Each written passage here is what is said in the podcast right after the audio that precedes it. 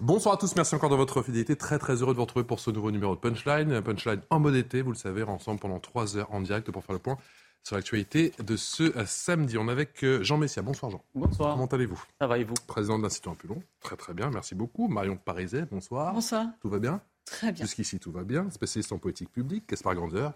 Bonsoir. Bonsoir. Merci de nous avoir rejoints. Vous êtes professeur à Sciences Po et HEC. Je ne vous ai pas demandé si tout va bien, mais vu votre sourire et vu votre bronzage, j'ai, comme qui dirait, une petite idée. On parle de l'Algérie, de ces trois jours de voyage du président Macron dans un instant, voyage qui se termine dans quelques minutes. On parlera également, bien sûr, de la France en déclin avec ce sondage Harris Interactive. Les Français réalistes ou pessimistes On se pose la question juste après l'essentiel de l'information.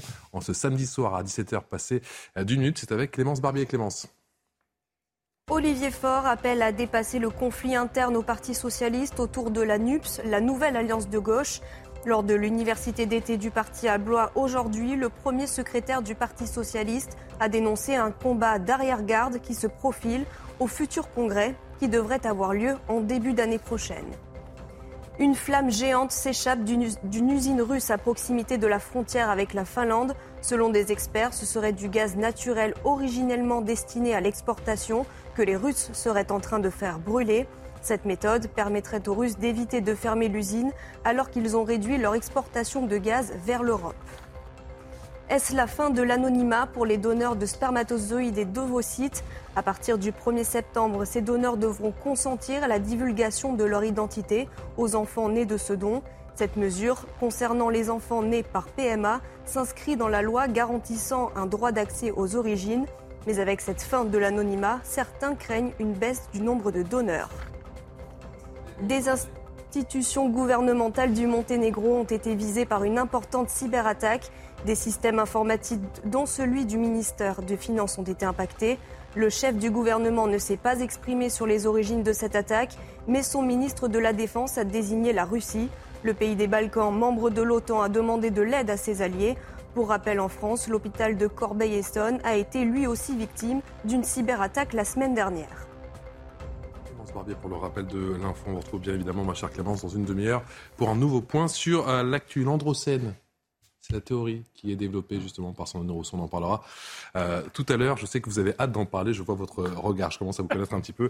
Mon cher Jean Messia, pour une majorité de Français, la France est en déclin. L'enquête Le cœur des Français 2022 réalisée par Harris Interactive dessine un pays en perte de confiance, l'état de Dieu. C'est avec vous, Mickaël Martin-Raïm. Si dans un contexte de sortie de crise sanitaire, les Français expriment moins d'inquiétude que l'an dernier, les points de préoccupation restent nombreux. 86% des personnes interrogées se disent inquiètes face au dérèglement climatique. Le pouvoir d'achat arrive en deuxième position des inquiétudes avec 85%, une hausse de 14% par rapport à 2021. Mais à choisir entre écologie et économie, les Français privilégient le porte-monnaie. Oh, vous savez, à l'heure actuelle, le porte-monnaie, c'est sûr.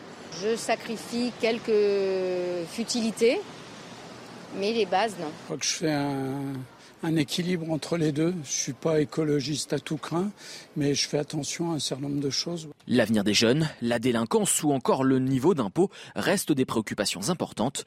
L'idée d'un déclin de la France est partagée par 60% des personnes interrogées, un nombre qui monte à plus de 80% pour les sympathisants RN et Reconquête. J'ai l'impression que tout est en déclin, dans les autres pays progressent plus et nous on, on tombe. Il y a des choses qui sont à, revoir, des choses qui fonctionnent plutôt bien et qui ont fait leurs preuves.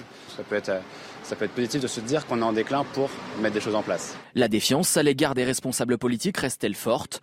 59% des Français estiment que la démocratie s'est dégradée ces dernières années.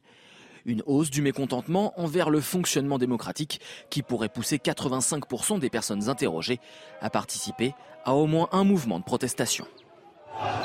Marion Paris, est-ce que vous êtes surprise par cette euh, étude de Harris Interactive? Est-ce que pour vous, la France est en déclin? Alors, euh, surprise, non, parce que c'est un ressenti qui est exprimé depuis de longues dates et enfin, qui s'accentue au fur et à mesure des années. Ça représente bien le décalage entre la politique qui a été faite depuis maintenant plus de, plus de 40 ans hein, sur euh, ce, tour, ce, tournant vers l'international qui a euh, permis la désindustrialisation de la France, qui aujourd'hui laisse euh, toute une partie de la, population un peu sur le carreau et qui ne trouve pas dans ce que fait la France pour eux et pour l'international de moyens de voir des perspectives, un moyen de contrôler son propre propre destin. Et ça, c'est quelque chose qu'on trouve dans la plupart des sociétés euh, occidentales. C'est ce qui a amené à l'émergence de Donald Trump et de Boris Johnson, par exemple, au, Royaume-Uni. Gaspard Ganzer, vous dites que c'est le traditionnel, bien connu pessimisme des Français ou ils sont tout simplement réalistes? Euh, non, il y, a quand même une tradition en France euh, du, pessimisme national, de l'autodénigrement. On parle même de mythe de l'âge d'or, c'était toujours mieux avant, une sorte de, de passé magnifié. En revanche, ce qui est vrai, c'est que la France a perdu une part de, du leadership euh, qu'il pouvait y avoir il y a plusieurs siècles et que les Français se semblent un peu euh, perdus aussi euh, face à la mondialisation, à la globalisation économique et financière. Ils ont un sentiment de perte de contrôle tant collectif euh, qu'individuel. Et la promesse de l'élection d'Emmanuel Macron en 2017, c'était justement de, reprendre en main son destin. Mhm. Et peut-être que les Français estiment que cette promesse n'a pas été tenue. 6 Français sur 10 euh, estiment, euh, Jean Messiac, que la France est en déclin. Est-ce que vous êtes surpris? Non. Non, parce c'est 80% pour les militants reconquête et 80% pour le Rassemblement national. Il y a un petit paradoxe, c'est qu'effectivement, sur, le plan, sur le plan économique, si on raisonne en termes de PIB, euh, la France n'est pas en déclin. Le PIB français aujourd'hui, il est bien plus important qu'il ne l'était il y a 30, 40 ou 50 ans. Donc mmh. euh, ça, ça fait pas l'ombre d'un doute. Maintenant, euh, le déclin, vous savez, c'est une notion qui, est plus liée à une forme d'identité et de souveraineté. Ce n'est pas quelque chose qui est nécessairement quantifiable. un pays peut s'enrichir, mais ses habitants peuvent très bien avoir l'impression de se paupériser à titre individuel et de perdre une partie de, leur essence. Je pense que les Français se sont euh, paupérisés déjà identitairement parce que, effectivement, avec euh, euh, une immigration massive, incontrôlée à partir des années 80, il y a une sorte de tiers-mondisation de la France dans de nombreuses zones et dans de nombreux quartiers.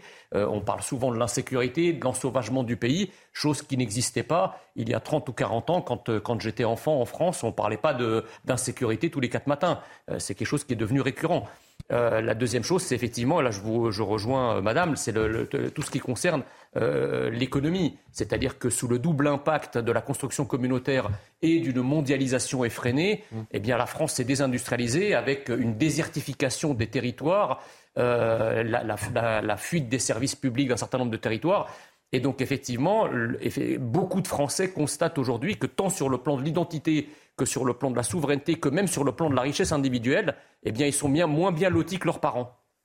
On va justement découvrir l'inquiétude des Français, cela par thématique. On va découvrir effectivement que euh, l'insécurité dont vous parliez, Jean Messia, la délinquance est à 83%, le dérèglement climatique arrive en première position, le pouvoir d'achat ou encore l'avenir des jeunes. Gaspard Ganzer, il y a un autre chiffre dont j'aimerais vous parler, il s'agit du mécontentement des Français. 85% des sondés estiment pouvoir participer un mouvement de protestation Est-ce que ce n'est pas le chiffre qui devrait justement alerter ce soir le gouvernement? Alors là, pour le coup, je suis pas du tout surpris. Alors déjà, il y a une tradition de, mobilisation sociale en France euh, qui ne date pas d'hier, et les Français, lors du dernier quinquennat, euh, ont prouvé une grande capacité de, mobilisation, notamment au moment du mouvement euh, dit des Gilets jaunes. Et ça je le chrono. Plusieurs mois.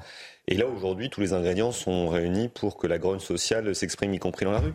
Je rappelle que le mouvement des Gilets jaunes, il s'est déclenché à propos de quelques dizaines de centimes d'augmentation euh, de l'essence, du prix de l'essence à la pompe. Euh, ces, ces, prix ont été très largement dépassés euh, mmh. aujourd'hui avec l'augmentation du baril de pétrole, du prix des carburants et, mmh. et l'hyperinflation qui concerne tous les produits et pas simplement l'essence, l'électricité, le gaz, l'alimentation. Donc aujourd'hui, les Français attendent peut-être une étincelle. soit une réforme impopulaire qui serait mise sur la table par le président de la République et son gouvernement, on pense à la réforme des retraites, qui serait une forme de folie, hein, euh, parce que si elle, est, si, elle arrivait, il est évident qu'elle pousserait les Français dans la rue. Mais ça peut être sur d'autres sujets, comme euh, l'assurance chômage.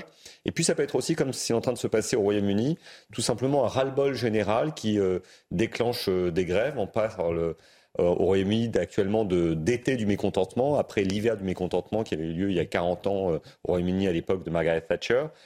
la même chose à peu près pourrait nous arriver. C'est pour ça qu'on sent que le président de la République est quand même extrêmement euh, prudent. Alors, euh, si on le dit positivement, il est, il est prudent et attentif. Si on le dit euh, négativement, il est un peu coincé. Hein. Il donne le sentiment d'avoir les pieds dans la colle et de ne pas pouvoir bouger. Jean Messia, 85% des Français estiment pouvoir participer à un mouvement de protestation. Est-ce que le danger pour l'exécutif aujourd'hui, il est là?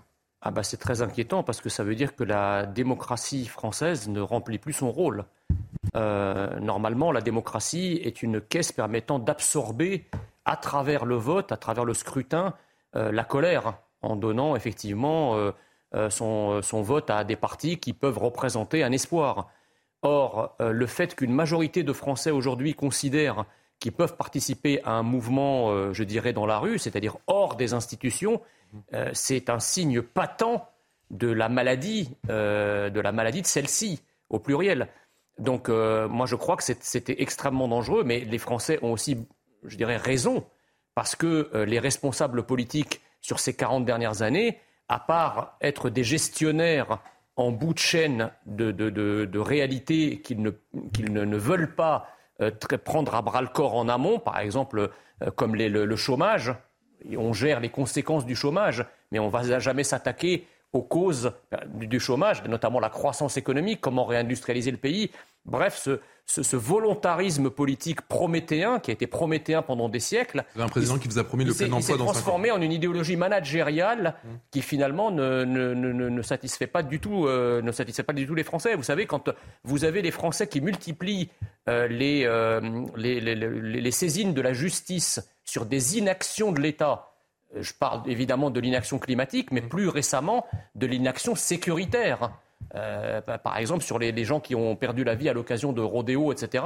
Il y a de plus en plus, il y a une judiciarisation euh, euh, de, la vie, de la vie politique, c'est-à-dire que les citoyens saisissent la justice parce qu'ils estiment que l'État ne remplit pas son devoir. Donc à partir du moment où vous avez des, gens à la tête de l'État qui ne font pas ce pourquoi ils ont été élus, bah, qu'est-ce qui reste au peuple? Il reste la rue. On dit souvent, mais on parisien, on dit souvent que c'est la rentrée de, tous les dangers, mais avec ce chiffre, franchement, qui est pour le moins inquiétant pour l'exécutif. 85%, encore une fois, des sondés qui estiment euh, pouvoir participer à un mouvement de, protestation. C'est la rentrée de tous les dangers, mais aujourd'hui, euh, il y a quand même des mécanismes qui ont été mis en place qui font que euh, ça sera très difficile de transformer ces 85% en théorie dans un sondage en un véritable mouvement dans la rue. le fait que, le que Emmanuel Macron n'ait qu'une majorité relative au mm. Parlement, le fait qu'il se réfère constamment à des instances de participative, plus ou moins, pour euh, mener ces grands dossiers, l'idée d'avoir un grand débat sur l'insécurité, ça sans répondre nécessairement aux, préoccupations des Français, ça a réussi quand même à diffuser ou en tout cas à, atténuer la pression et la capacité de mobilisation. Et c'est peut-être là où ça va être le plus euh, difficile aussi à vivre pour un certain nombre de personnes, c'est de voir que malgré euh, le vote, qui a déjà été une façon d'exprimer cette protestation, et malgré euh, Minoritaire quand même. Hein cest le, pouvoir en place est quand même légitimé, mais légitimé par une faible minorité de Français. De, cette, euh, de cette majorité qui est une majorité relative. Malgré le fait que les Français aient quand même mis des oppositions multiples, mais des oppositions relativement fortes au sein du Parlement, euh, aujourd'hui, ce n'est pas garanti qu'ils euh, arrivent à obtenir des, des, vrais gains en termes de politique publique. Et par contre, il faudra aussi faire attention, comme vous le disiez, Gaspard, avec euh, au type de réformes qui seront portées par le gouvernement, parce que de là peut venir l'étincelle qui fera euh, en effet se soulever des mouvements beaucoup plus. Jean Messia. Oui, il y, a, en fait les Français, je pense que le, non seulement leur sentiment de déclin, mais aussi le mécontentement provient, provient également de l'effondrement de l'État-providence dans tous les domaines c'est-à-dire l'effondrement du système hospitalier, euh, l'effondrement de toutes les, prestations sociales qui protégeaient la vie, notamment le, euh, les allocations chômage, etc., qui ont été rabotées, les remboursements de médicaments qui ont été rabotés. Euh, bref, il, y a effectivement l'éducation nationale qui ne remplit plus son rôle, on en parle souvent avec la dégringolade du niveau à l'école, de la perte d'autorité, etc. Il, il y a, si vous voulez, le sentiment que quelque chose échappe aux Français et que peut-être pour la première fois dans l'histoire, il n'y a pas de pouvoir politique susceptible d'incarner un espoir, un élan, une ambition euh, pour euh, redresser la barre en quelque sorte. Et donc euh, les 85% de Français qui déclarent pouvoir participer à un mouvement de, de, protestation, c'est un signe de désespoir que l'exécutif ferait mieux d'entendre. Le vrai problème, c'est que, en plus de tout ce qui a été dit évidemment, c'est qu'on a un péril de court terme qui est, est l'inflation, ah, qui nous touche tous. Et frappe évidemment encore plus durement les, catégories euh, les plus populaires et, les classes moyennes. Mhm. Il y a un péril euh, de long terme euh, qui, dont on commence à voir les signes aujourd'hui avec cet été caniculaire, ces, incendies, qui est le changement, le changement climatique, la, crise, la crise climatique et énergétique qui nous saute, qui nous saute au visage. Et là, pour le coup, dans aucun discours public, que ce soit en France d'ailleurs ou dans le reste du monde, on entend de, de discours véritablement convaincant, euh, nous permettant de, nous dire où est-ce qu'on va aller euh, exactement. Euh, un coup, on nous dit que finalement, on va revenir au nucléaire. Un autre coup, euh, que euh, finalement on a assez de gaz, c'est l'hiver et qu'on va plutôt avoir des pannes d'électricité parce que nos centrales sont en panne. La troisième fois, on nous dit qu'on va tout miser sur le renouvelable. Je pense que c'est une meilleure voie, euh, l'éolien, le solaire, le gaz vert ou, le, ou le, biogaz. Mais on n'a pas le sentiment qu'il y a un plan. Il y a un ministère de la planification écologique, en tout cas la première ministre est chargée de cette question.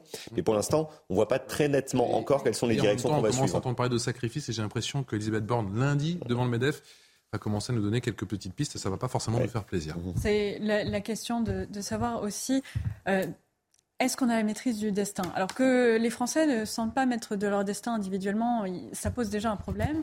Mais euh, je pense qu'ils ont l'impression également que les politiques n'ont pas non plus la main euh, ou n'arrivent pas à reprendre la main sur ce qui se passe en France. Et ça, c'est particulièrement, c'est là où il y a aussi une volonté de tirer la sonnette d'alarme, que ce soit sur la question des services publics, mais de manière générale.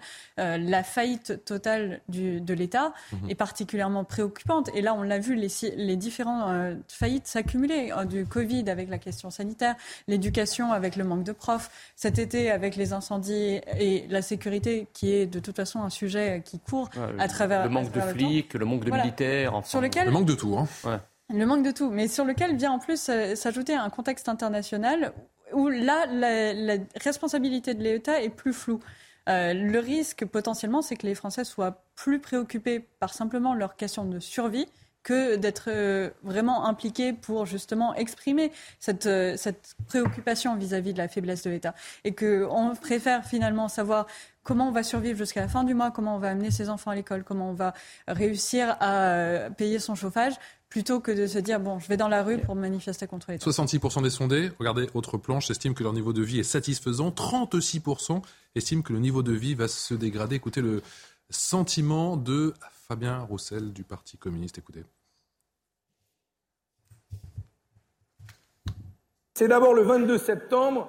Pour la défense de notre système de santé, il faudra être nombreux. Je rappelle que la pandémie est encore là et qu'il n'y a toujours pas eu les moyens à la hauteur pour soutenir notre système de santé. Il y a encore des hôpitaux menacés de fermeture et plus que jamais, nous voulons remettre à l'ordre du jour un moratoire et dire stop à toutes les fermetures d'hôpitaux, à toutes les suppressions de lits. Et puis il y a cette mobilisation à l'appel des organisations syndicales et là dans l'arc le, le plus large pour la hausse des salaires pour la hausse des salaires dans le public comme dans le privé le 29 septembre.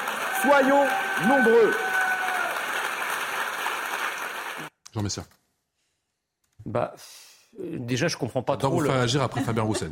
mais je, je, comprends pas, si vous voulez, ce, cette, ce paradoxe, puisque euh, il y a un certain nombre de sondages qui nous indiquent que le, pouvoir d'achat est la préoccupation première des Français. Et d'un autre côté, on a, un autre sondage qui vous dit que 66, 66% des Français sont satisfaits de leur niveau de vie. C'est bien ça qu'on lit. Donc, euh, euh, j'ai du mal à comprendre. j'ai du mal à comprendre. Plus d'un tiers s'inquiète ou en tout cas estiment que leur niveau de vie va se dégrader. Moi, je crois, si vous voulez, que les Français euh, sont abrutis par une espèce de propagande permanente à la fois sur la question du changement climatique, parce que le changement climatique est bien sûr une préoccupation, mais enfin, euh, ce n'est pas, euh, pas quelque chose qui, qui comment dirais-je, que les Français individuellement peuvent impacter sur le plan de la planète, étant donné que la France, dans son ensemble, on a un, on a un impact sur la, le, changement climatique mondial d'à peu près 1%.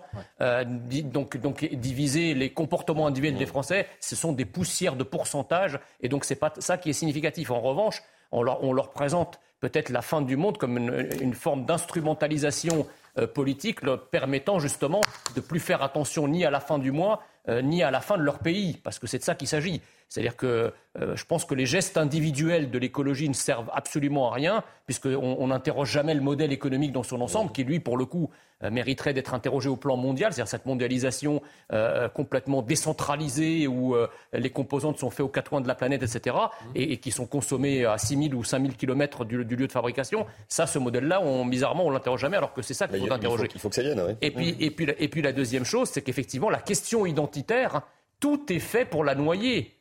C'est-à-dire que tout est fait pour qu'on ne parle pas de ça. C'est-à-dire que quand les, Français expriment un malaise identitaire ou un malaise civilisationnel, à travers ce qu'ils disent sur la délinquance et l'insécurité, on, leur dit ah non, non, non, c'est le ventre le plus important et le frigo le plus important. Je ne nie pas que ces problématiques soient effectivement importantes, mais je pense que le malaise identitaire et civilisationnel est tout aussi important. Or, le fait de, de comment dirais-je, d'en faire des caisses sur la question climatique, mmh. euh, sur l'angoisse climatique et d'en faire des caisses sur l'angoisse du pouvoir d'achat en mobilisant la guerre d'Ukraine de, de, de, de, manière disproportionnée pour, pour, pour, on fait des caisses, vous n'avez pas le sentiment que les Français ont été rappelés par cette urgence climatique justement pendant cet été Il fait encore très chaud. Oui, oui, mais c'est aussi une manière de plus parler d'immigration, par ah, exemple, de plus parler d'islamisation de la France, de plus parler de tout un tas de problématiques euh, qui, fort heureusement, sont traitées sur ces plateaux, mmh. mais uniquement sur ces plateaux, très peu ailleurs. Hein. Non, mais Pardon, allez-y, allez-y, allez Sur le pouvoir d'achat, on a, on a quand même, dans les années 80, la France était à peu près au même niveau de PIB que les États-Unis, et c'est aussi ça qui se retranscrit. Par habitant, vous voulez dire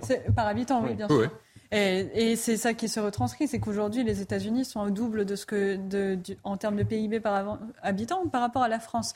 Donc il y a vraiment ce sentiment de déclassement. Après, est-ce que c'est à l'État d'aller imposer euh, justement cette hausse des salaires? Ça paraît complètement euh, décalé par rapport au, cycle économique actuel. C'est revenir dans une forme d'interventionnisme qui risque au contraire de nous pénaliser vis-à-vis de nos concurrents et de la concurrence internationale. Au contraire, euh, mettons plutôt des investissements sur l'économie, sur la capacité à produire, sur la capacité à innover, parce que c'est là où on pourra ensuite avoir un enrichissement qui passera par de la production et qui ne sera pas un enrichissement fictif euh, financé par les caisses de l'État sur de la dette.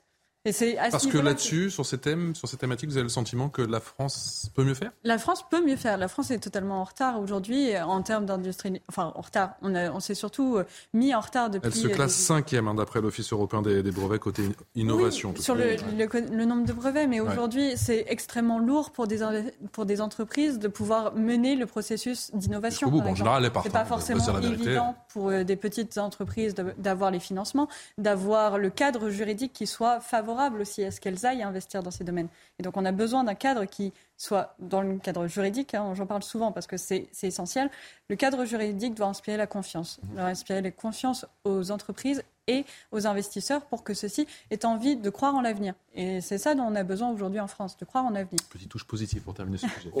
non, mais dans, cette continuité-là, je, pense qu'on a été eu un peu de court-termisme au cours de ces derniers mois. On peut le comprendre euh, même de façon euh, politicienne, qu'il y avait une élection présidentielle et qu'il fallait euh, parer au plus pressé pour le gouvernement. Et si Emmanuel Macron change aujourd'hui de, tonalité dans son discours et qu'il semble vouloir préparer avec euh, son gouvernement un durcissement de sa politique économique et sociale, c'est qu'il se rend bien compte que pourra pas, nous ne pourrons pas collectivement et longtemps subventionner les carburants, hein, parce que c'est quand même ce qu'on fait hein, aujourd'hui. on utilise l'argent des impôts des Français on endette les Français pour euh, plusieurs générations pour payer de l'essence. Donc euh, je ne sais pas s'il fallait le faire ou pas le faire, mais en tout cas, ce que je sais, c'est qu'économiquement, c'est désastreux. Et d'autre part, alors qu'on pourrait investir cet argent ailleurs, on pourrait soit le donner simplement aux plus modestes, soit investir dans la transition énergétique de façon beaucoup plus, beaucoup plus forte. Et on... c'est pas facile à dire, ça, quand on n'est pas aux, commandes, si je puis dire? Ah ben si, c'est très, très facile à dire quand on est à ma place et qu'on n'est plus du tout euh, euh, en, responsabilité. Mmh. Mais Emmanuel Macron, de toute façon, n'a pas le choix. Il va devoir le dire. Parce qu'aujourd'hui, on ne peut plus compter sur la politique monétaire accommodante de la Banque Centrale Européenne qui crée euh, de la monnaie qui avec un taux de crédit qui était très bas. Donc ça, c'est fini. fini. Euh, la, politique, euh, la politique budgétaire, elle a ses limites, parce qu'on a déjà un déficit trop important, et on endette les générations futures. Moi, j'ai pas envie que mes, mes enfants aient à rembourser une dette équivalente à 150 ou 200% du PIB parce que leurs parents ou leurs grands-parents n'auront pas pu s'empêcher de faire le plein d'essence. Il, faut, il y a des gens qui n'ont pas le choix qui doivent utiliser leur voiture pour aller travailler, mais tous ensemble, on doit aussi euh, faire euh, des efforts pour avoir davantage de sobriété énergétique, parce que ce sera peut-être mm. la première divergence du soir avec Jean Messia. Je pense que euh, il n'y a pas d'invention euh, du, problème et des règlements euh, climatiques, il n'y a pas de complot du gouvernement euh, pour détourner l'attention. Non, je n'ai pas dit ça. Non, mais un peu. Non, non, pas du tout. Pas du tout. J'ai dit que c'est comme pour la crise sanitaire ou comme pour, la guerre d'Ukraine. Ce sont des réalités qui sont incontestables. il y a quand même une réalité. le traitement politique qui est fait de ces réalités, on peut en discuter quand même. Hein. Alors ça, on peut en discuter. Mais en revanche, il y a vraiment eu des problèmes cet été. Il y a vraiment eu des incendies. Il y a vraiment eu une canicule. Et, et moi, ce que j'attends du gouvernement, c'est qu'il traite tous les sujets et notamment ce sujet euh, d'adaptation au changement climatique et pas seulement en subventionnant le carburant et en bloquant les prix d'électricité et du gaz. On vient à présent ces trois jours de visite du président Macron. Vous le savez, il est en ce moment en Algérie. Il termine ces trois jours de visite officielle entre Alger et Oran. Il était notamment à Oran cet après-midi. On verra dans un instant une séquence. Mais pour l'heure, regardez cette, cette euh, prise de parole du président de la République avec son homologue algérien. Nous avons passé euh, à vos côtés ces derniers jours des moments fort, émouvant, mais où nous avons, je le crois comme vous, bâti aussi les, fondements de ce qui est à venir. Nous avons euh, complété des dispositifs déjà existants par un haut conseil que nous tiendrons l'un et l'autre et qui nous permettra de, de suivre euh, la relation, son évolution. Nous avons pour la première fois de notre histoire hier tenu une réunion avec les chefs d'état-major des armées et directeurs compétents sur les questions de sécurité et les questions militaires qui étaient, je crois, extrêmement importantes pour euh, nos deux pays. Trois jours en Algérie, le début d'une coopération nouvelle bah, Il y avait une attente sur ce voyage parce qu'il y a quand même beaucoup de tensions entre la France et l'Algérie au cours des dernières années, beaucoup de, maladresse euh, et même de provocation, et des deux côtés. Je pense que le but. En trois jours, c'était pas trop Oui, je pense que le but de, le, du président de la République, c'était d'apaiser les choses. Donc moi, je ne remets pas en cause la légitimité de, de ce voyage et même la durée qu'on peut y consacrer. Mais je vois quand même une petite euh, inquiétude, enfin, en tout cas, a commencé à se formuler chez une partie des Français. C'est un président de la République qui est quand même assez présent sur la scène internationale. Il a fait un, voyage en, Afrique euh, au début de l'été. Mmh. Là, il, il, clôt son été par cette euh, longue visite en Algérie qui est peut-être nécessaire, mais il ne faudrait certainement pas que le président de la République se concentre simplement sur les, sur les affaires diplomatiques qui sont certes importantes, mais qui ne sont pas les prioritaires pour les Français. La priorité pour les Français, c'est, on revient à ce qu'on disait tout à l'heure, c'est de traiter les problèmes de pouvoir d'achat, d'urgence climatique, d'insécurité pour ceux qui la, qui la subissent et pas simplement que le président de la République soit au quatre coins de la planète pour des sujets très importants, mais qui peuvent aussi être confiés euh, à sa ministre des Affaires étrangères. Parlons parisais. Je ne suis pas tout à fait d'accord avec vous. Bon, déjà parce que le, président de la République a quand même bon, fait un, peut-être un petit défaut de centralisation euh, de la politique étrangère depuis le début de son premier mandat, mais parce qu'aujourd'hui, euh, dans le contexte actuel, d'autant plus, il y a une nécessité au contraire de pouvoir renouveler la façon dont la France pense ses relations euh, avec les pays partenaires, notamment parce que euh, les Français en sont conscients. La politique étrangère les impacte directement. La, guerre en Ukraine a impacté l'accès au gaz russe. la question des tensions dans l'océan Pacifique autour de Taïwan et avec la Chine va peut impacter potentiellement la France avec des évolutions de la relation avec la Chine, la relation avec les États-Unis. Et tous ces éléments-là, au contraire, ils sont directement euh, importants pour la vie des Français. Donc, au contraire, c'est très bien qu'ils s'en préoccupent. Bien sûr, il ne faut pas que ce soit uniquement ça, mais c'est important qu'ils les repensent parce qu'aujourd'hui, la place de la France est extrêmement menacée, euh, dans le sens où aujourd'hui, on est un peu partagé entre euh, ceux pencher dans un pro-atlantisme un peu exacerbé et se ranger directement derrière les Américains. Ce qu'on avait un peu oublié depuis au moment de Trump, on avait, on avait réalisé que les Américains n'étaient pas forcément nos meilleurs amis, mais aujourd'hui les Américains ne sont toujours pas nos meilleurs amis.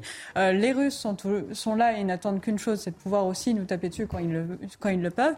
La Chine n'a pas notre meilleur intérêt à cœur et si elle le peut, serait en mesure tout à fait de faire de l'Europe une forme de cour arrière dans laquelle elle pourrait jouer tout à fait ses jeux d'influence et utiliser euh, les questions économiques à son profit. Donc oui, on a besoin de pouvoir se défendre et de porter une voix française et de porter une voix française au sein de l'Union européenne, puisque l'Union européenne, c'est notre moyen de peser là-dessus. Et avec l'Allemagne aujourd'hui, qui n'a, elle, là non plus, pas toujours nos intérêts à cœur, on a réellement besoin de porter. Trois jours de visite du président Macron en Algérie, est-ce un tournant, oui ou non? On en parle dans un instant avec mes invités. À tout de suite. 17h passées de 29 minutes, toujours en direct sur le plateau de la CNews dans Punchline, toujours avec Jean Messia qui est président de l'Institut Apollon, Marion Pariset qui est spécialiste en politique publique et Gaspard Ganzer qui est professeur à Sciences Po et HEC. On continue à parler de ces trois jours de visite du président Macron en Algérie, visite qui se termine en ce moment même, juste après l'essentiel de l'actualité, c'est avec Clémence Barbier. Il existe bien un risque de pulvérisation de substances radioactives à la centrale nucléaire de Zaporizhia en Ukraine. L'opérateur public ukrainien alerte aussi sur des risques de fuite d'hydrogène et un risque d'incendie élevé dans ce site occupé par les troupes russes. Selon Energoatom, l'infrastructure de la centrale a été endommagée à cause du multiple bombardement des troupes russes. Le prix du lait a augmenté de 6,2% entre l'été 2021 et l'été 2022 à cause de la sécheresse. Les éleveurs préviennent l'adaptation de la filière au changement climatique va faire encore augmenter les coûts et donc se répercuter sur les consommateurs. Olivier Faure appelle à dépasser le conflit interne au Parti socialiste autour de la NUPES, la nouvelle alliance de gauche. Lors de l'université d'été euh, du parti à Blois aujourd'hui, Le premier secrétaire du Parti socialiste a dénoncé un combat d'arrière-garde qui se profile au futur congrès qui devrait avoir lieu en début d'année prochaine. Clémence Barbier, merci Clémence, que l'on retrouve bien sûr dans une demi-heure pour faire un nouveau point sur l'actualité de ce samedi soir. Je vous disais, le président Macron en Algérie, visite de trois jours avec euh, eh bien cet épilogue, ça donne ça.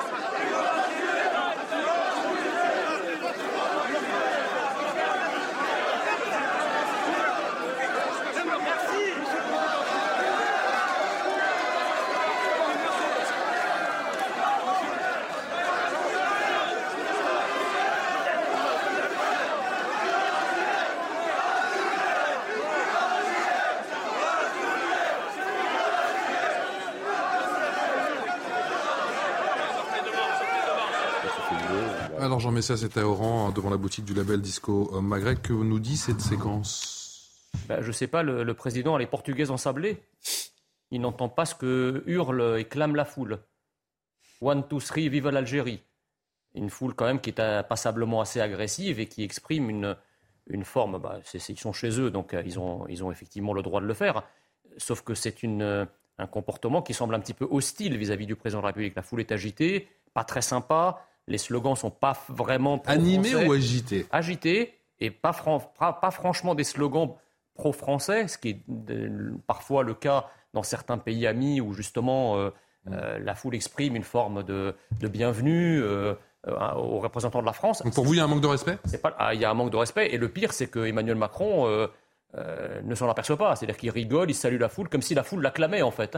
C'est une marque de narcissisme totalement déplacée, alors que la foule et comme je le disais, est, passablement hostile. C'est la première chose. La deuxième chose, c'est qu'on peut constater, la politique étant l'affaire de symbole, qu'Emmanuel Macron passe le même temps dans sa visite en Algérie qu'il ne l'a passé à Marseille. Trois jours dans chaque, dans chaque cas, euh, dans, chaque, dans chaque ville. Donc euh, je, vous laisse euh, le soin d'interpréter cette, cette, ce parallélisme cette identité. en même temps, il y avait pas mal de dossiers sur la table. Euh, ah oui, on a beaucoup des visas, on a parlé du gaz, même si effectivement l'exécutif s'en défend. Tout à fait, mais, mais surtout, si vous voulez, bah, d'abord le gaz, je ne comprends pas trop parce que euh, quand je lis euh, les statistiques, l'Algérie ne nous fournit que 7% du, du, gaz que nous consommons. Je crois que notre premier fournisseur, ça doit être la Norvège, il me semble, avec 36%. Donc je ne vois pas trop quel est l'intérêt finalement de, de, ce voyage, en tout cas pour ce dossier-là. Après, si vous voulez, euh, tout le côté euh, génuflexion mémorielle, euh, qui est une grande spécialité de nos présidents depuis 62, je ne sais pas non plus à quoi ça sert. On va y venir. On a fait des comités d'historiens, on s'est excusé, on a fait preuve de repentance. La question que moi je veux poser aujourd'hui au gouvernement, c'est combien d'inféodation, combien de vassalisation, combien d'aplatissement il va falloir pour qu'enfin on s'aperçoive que les Algériens ne respectent rien de tout cela et que la seule chose qui nous permettrait d'être respectés dans ce pays, comme dans les autres pays du monde d'ailleurs, c'est de recouvrer notre fierté nationale et d'aller en Algérie pour parler de la France mmh. et non pas euh, euh, pour, pour parler de l'Algérie en France, si vous voulez. Euh, il, faut, il faut que le président soit le président des Français et de la France, qui est le pays qu'il qui a nommé. Enfin, je dirais que la fable que nous raconte le président sur euh, l'Algérie et la France, c'est une histoire d'amour. Non. Euh, je pense que justement, les comités d'historiens n'ont jamais marché pour une raison simple, c'est que l'identité algérienne. Qui a sa part de tragique. Elle, a deux piliers, si vous voulez. Le premier pilier, c'est la décolonisation. En gros, nous avons été humiliés, persécutés, colonisés, asservis. Et, et le deuxième pilier de l'identité euh, algérienne, c'est l'islam. Et donc, effectivement, par rapport à ces deux piliers-là, l'islam et la colonisation-décolonisation, il ne peut pas y avoir du côté algérien d'amour de la France. Donc c'est pas comme ça qu'on va régler le problème. C'est pas en s'excusant. ça ne marchera jamais. Il faut encore une fois que la France mette un cran d'arrêt à ce cycle mémoriel, à ce cycle de repentance. Et qu'elle fasse quoi? Et qu'elle parle à l'Algérie comme à un pays majeur, comme à un pays adulte, euh, et, que nous, surtout, nous voyons uniquement nos intérêts. Sur la question migratoire, c'est typiquement hallucinant. C'est-à-dire que qu'est-ce que va négocier, je suis un peu long, mais je termine en, 20 secondes, qu'est-ce que va négocier Emmanuel Macron? Emmanuel Macron va négocier le retour, enfin l'acceptation par l'Algérie de tous, de les délinquants algériens que nous expulsons, c'est-à-dire qu'il leur délivre euh, euh, les laissés-passer consulaires, mais en contrepartie de ça, il va s'engager à accueillir encore plus d'immigrés algériens et notamment des clandestins. Donc en gros, si vous êtes clandestin, vous, partez d'Algérie, si vous ne faites pas les cons, on ne vous serait pas renvoyé, mais vous pouvez venir. Hein. C'est exactement comme ça que ça va se passer. Donc en fait, l'invasion migratoire en provenance d'Afrique de manière générale et d'Algérie de manière particulière va se poursuivre. Et ce n'est pas parce qu'on va institutionnaliser euh, quelques retours de clandestins ou quelques visas, on parle déjà de 8000 étudiants algériens qui vont venir en France bizarrement, après cette visite, vous allez avoir une explosion d'artistes algériens, de sportifs algériens, d'étudiants algériens qui vont venir en France, comme si ce pays subitement euh, euh, euh, se mettait à créer ce, type de métier. Personne n'est dupe et on sait très bien que Emmanuel Macron a troqué un surcroît d'immigration contre trois fois rien comme d'habitude. C'est pas exactement ce qui s'est passé. C'est juste que les, relations, les discussions ont, duré très très tard dans la nuit, mais effectivement, il n'y a pas eu de communication particulière. Sur la question de visa, non, je crois que les, enjeux de, de, ce voyage n'étaient pas euh, énergétiques. Ça a été dit, euh, parce qu'en fait, même si nous, il y a un problème de gaz en Europe, Euh, il n'y a pas de problème au gaz en France, hein. c'est moins de 20% de notre mix énergétique. Et dans ce mix énergétique, la part du gaz algérien est extrêmement euh, minoritaire. Euh, les cuves de gaz sont pleines pour l'hiver parce qu'on a importé beaucoup de gaz naturel liquéfié en France. Hein. Visiblement, ça va pas suffire, mais bon. Ah, si, je pense que pour le gaz, ça va. Je pense que pour le gaz, ça va suffire parce qu'on a fait le plein. Donc, on a la totalité du gaz qu'il nous faut pour cet hiver. Nous, Français, on risque plutôt d'avoir un problème d'électricité euh, parce que les, nos centrales nucléaires, ce qui n'a rien à voir avec le conflit euh, en Ukraine, euh, ne marchent pas. 50% sont en maintenance et que les barrages sont quasiment vides. Mais je reviens à l'Algérie. Je pense qu'il y a un, enjeu sous-jacent à cette visite qui est très important. C'est quand même la sécurité au Sahel. Hein. L'Algérie joue un rôle déterminant dans la relation avec les pays d'Afrique subsaharienne, le Mali, le Niger, le Burkina Faso. Euh, qui sont en train de redevenir ou de devenir pour certains d'entre eux euh, euh, des foyers d'irrédentisme djihadiste. L'armée française s'est fait mettre dehors au, Mali ce qui, au-delà du fait que ça porte quand même atteinte à la fierté de notre armée, pose un vrai gros problème de sécurité, parce que si on a une sorte d'Afghanistan africain qui se, qui se met en place au Mali, au Niger et au Burkina Faso, c'est nous qui allons subir les conséquences. Et quand je dis nous, c'est pas simplement euh, nos intérêts en Afrique ou les Français qui sont en Afrique, vraiment la France et l'ensemble des Européens. C'est pas l'Algérie qui va le protéger, hein. elle se protège d'abord elle-même. Non, mais je pense qu'ils peuvent jouer, ils peuvent jouer un rôle quand même de stabiliser. Évidemment, on doit d'abord compter sur nous-mêmes, mais ils peuvent jouer un rôle euh, dans la stabilisation de la région. Une nette politique de géographie, comme disait le De Gaulle. Pour eux, pour eux, mais de cette manière aussi pour nous. S'ils luttent, voilà, luttent contre les djihadistes efficacement euh, au Mali, on en bénéficiera oui, indirectement. Ce que je veux dire, Gaspard, c'est qu'on va, c'est pas la peine. on ne peut pas tout monter, miser sur eux, ça c'est sûr. D'une part, et d'autre part, du coup, on n'a aucune contrepartie à leur donner, puisqu'en fait, c'est un peu comme la main invisible du marché, c'est-à-dire en poursuivant leur propre intérêt, par effet collatéral, nous-mêmes nous serons servis. Donc pourquoi aller euh, donner une contrepartie à quelque chose qui ne devrait pas en avoir en fait? Je, pense que le, voyage, a vraiment une portée, surtout sur la politique intérieure, parce que mine de rien, on a quand même plusieurs millions euh, de personnes en France qui sont euh, algériennes ou d'origine algérienne, et que euh, cette relation, elle n'est pas soldée, elle n'a pas trouvé encore son équilibre. Elle n'a pas trouvé son équilibre, mais je pense, comme vous, Monsieur Messia, que c'est pas la question des excuses en tant que telles, parce que les excuses, c'est bien de les donner, mais il faut que la personne en face ait envie de les recevoir. Et en l'occurrence, la question n'est absolument pas réglée sur ce plan. On est loin d'être dans une situation où, une fois qu'on aura donné des excuses, est-ce qu'on va nous en demander encore jusqu'où aller dans le dans l'excuse et dans l'aplatissement, comme vous avez pu dire?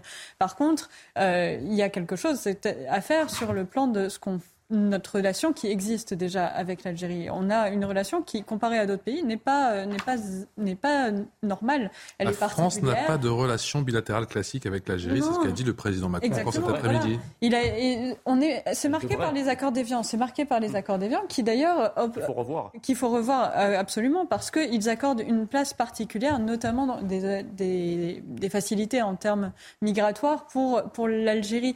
Donc on a, en même temps, on donne et on on continue à donner sans savoir réellement dans quelle, dans quelle direction et avec quel cap, quelle relation veut-on vraiment. Si on remet les choses à plat déjà sur le plan des accords d'Évian, ensuite on pourra y voir plus clair sur effectivement qu'est-ce qu'on veut faire avec ce pays sur le long terme. Emmanuel Macron évoque l'histoire d'amour, on le disait, entre l'Algérie et la France. Des responsables de gauche l'accusent de banaliser la colonisation. On va réécouter ses propos.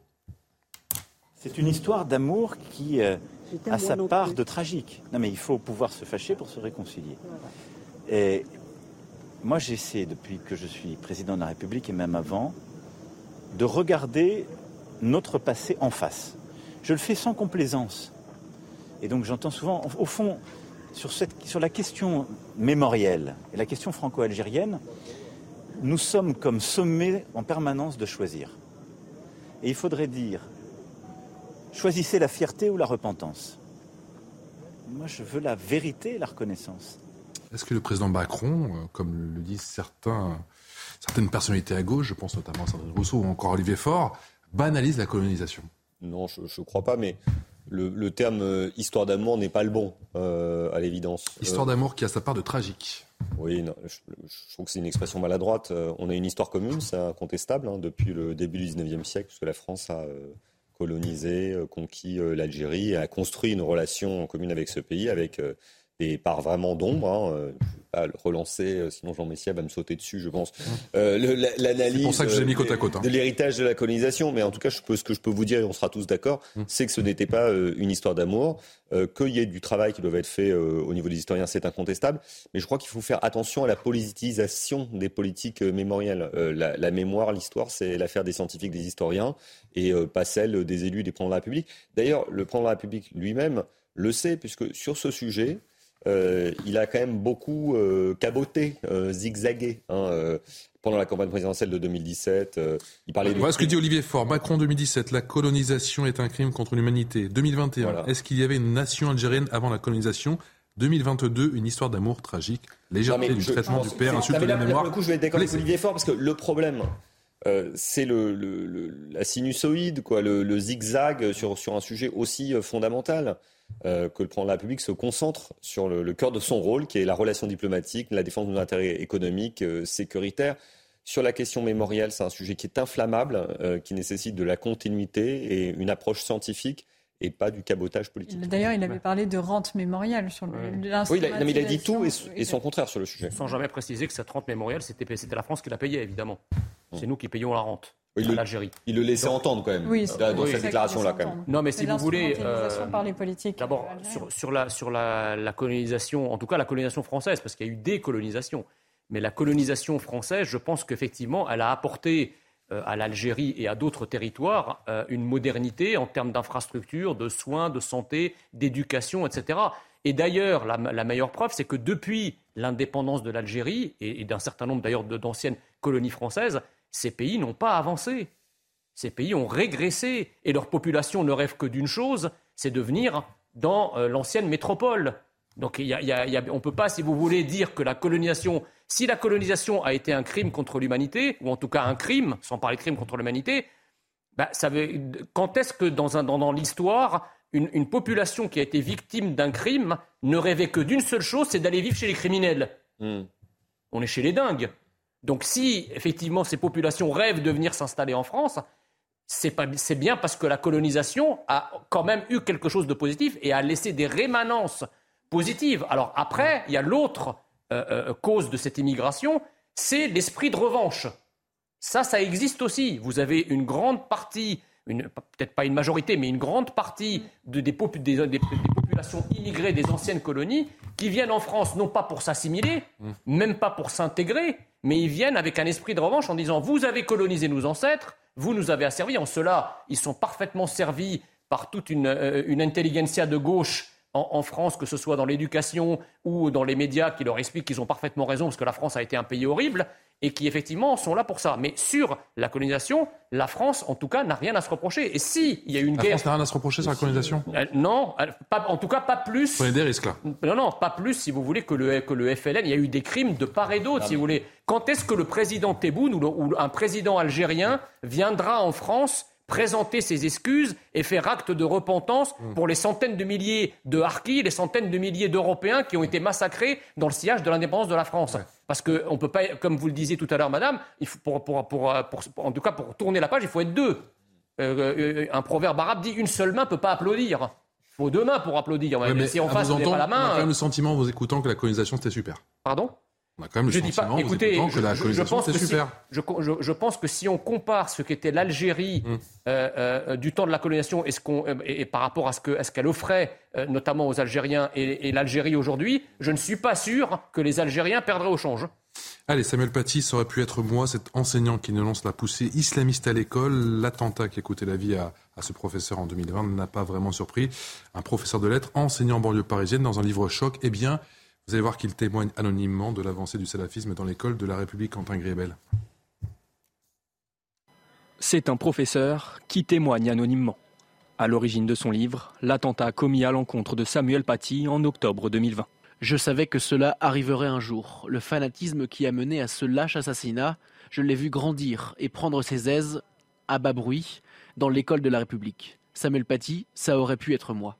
Car pour cet agrégé de lettres, l'enseignement est devenu compliqué. Passé par plusieurs établissements réputés difficiles en région parisienne, l'homme de 55 ans évoque un manque de mixité territoriale. Les élèves se sont oubliés, abandonnés par la République, et en réaction, ils se jettent dans le salafisme. Un obscurantisme qui mène à la méfiance et à l'hostilité vis-à-vis de ses cours. C'est cet élève qui, après avoir visionné un reportage sur les mariages forcés en Inde, explique que les femmes sont sur Terre pour obéir aux hommes et la classe ne bronche pas. Ou bien encore ces deux jeunes filles qui se présentent recouvertes d'un voile intégral pour une sortie scolaire au musée. Quand je leur demande de le retirer, je me retrouve accusé de racisme contre l'islam. D'après l'enseignant, une forme de peur s'est installée dans les salles de classe, mais il l'affirme, il n'a jamais pensé à démissionner pour autant. Kanzer, on avait beaucoup parlé de cette prise de conscience, en tout cas, après l'assassinat du professeur Samuel Paty. À lire ces quelques lignes, effectivement, dans le sentiment que la prise de conscience, euh, elle n'a pas forcément été, euh, En tout cas, effective, en tout cas. Tant été restera- rapidement oubliée. Tant qu'il restera euh, des, des situations comme celle-ci, on n'aura pas terminé le combat pour défendre les, les valeurs de notre, de notre belle République. C'est vrai qu'il y, avait une prise de conscience extrêmement brutale au moment de l'assassinat terroriste de, de Samuel Paty. Depuis, euh, beaucoup de choses se sont passées. Il y a eu un confinement, la guerre en Ukraine, et on a peut-être eu tendance à oublier que dans le temps long, il y a aussi une, une ultra-radicalisation euh, et que euh, les, les défenseurs de la République, les, les ceux qu'on appelait les hussards noirs de la République, nos professeurs, nos instituteurs, sont souvent en, en première ligne. Euh, et c'est le devoir de l'éducation nationale, outre le fait de euh, bien euh, encadrer ses enseignants, de bien les rémunérer, de leur offrir des conditions de travail, mais aussi de veiller à ce que l'école soit un sanctuaire, mais un sanctuaire pour la République. Je suis en état de choc, nous dit ce professeur, mais pas surpris. Je savais que cela arriverait un jour. Le fanatisme qui a mené à ce lâche assassinat, je l'ai vu grandir et prendre ses aises à bas bruit dans l'école de la République, Samuel Paty. Ça aurait pu être moi, les petits renoncements dont parle ce professeur. On en vient à bout comment, Marion Pariset? Par déjà une réinstauration euh, de l'autorité dans le, au sein de l'école. Mais ce qu'il nous dit à part, avec cet exemple-là, c'est bien euh, ce phénomène qui a grandi, la place qu'a pris euh, l'islam aujourd'hui dans certaines communautés. Il ne faut pas mettre toutes les écoles sur le même plan. Euh, malheureusement, c'est bien ça le problème aussi, c'est qu'on ça crée un système à plusieurs vitesses où on a des lycées où il y aura absolument pas euh, ce, cette difficulté-là, puis des, lycées où ça sera impossible euh, de faire reprendre conscience, reprendre connaissance du, concept de laïcité aujourd'hui qui est complètement abandonné ou en tout cas incompris par, par toute une partie des jeunes. Quand on voit qu'il y a 65% des lycéens qui considèrent que les lois de l'islam doivent être au-dessus de, de, celles de la République et 75% euh, en dessous pour ceux qui ont moins de 25 ans, on voit qu'il y a vraiment une rupture qui est faite.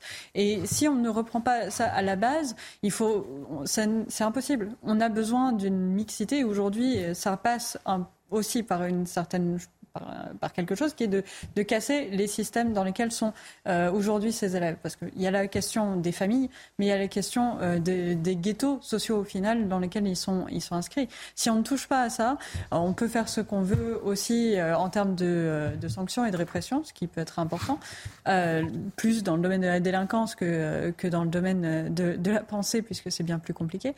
Euh, mais si on ne touche pas à ces, à ces ghettos, si on ne réinstaure pas une façon de vivre ensemble, dès l'école primaire, ce sera très compliqué de regagner cette, cette connaissance mutuelle et cette capacité à vivre ensemble et, et de réapprendre à chacun la tolérance. Une fois, j'ai envisagé, dit-il, l'étude de l'amant de Marguerite Duras, mais une longue scène érotique m'en a dissuadé. Certains textes de Voltaire, anticlérical et même religieux, se révèlent également trop sensibles. Jean Messia, ces petits renoncements, comment on peut y venir, en venir à bout?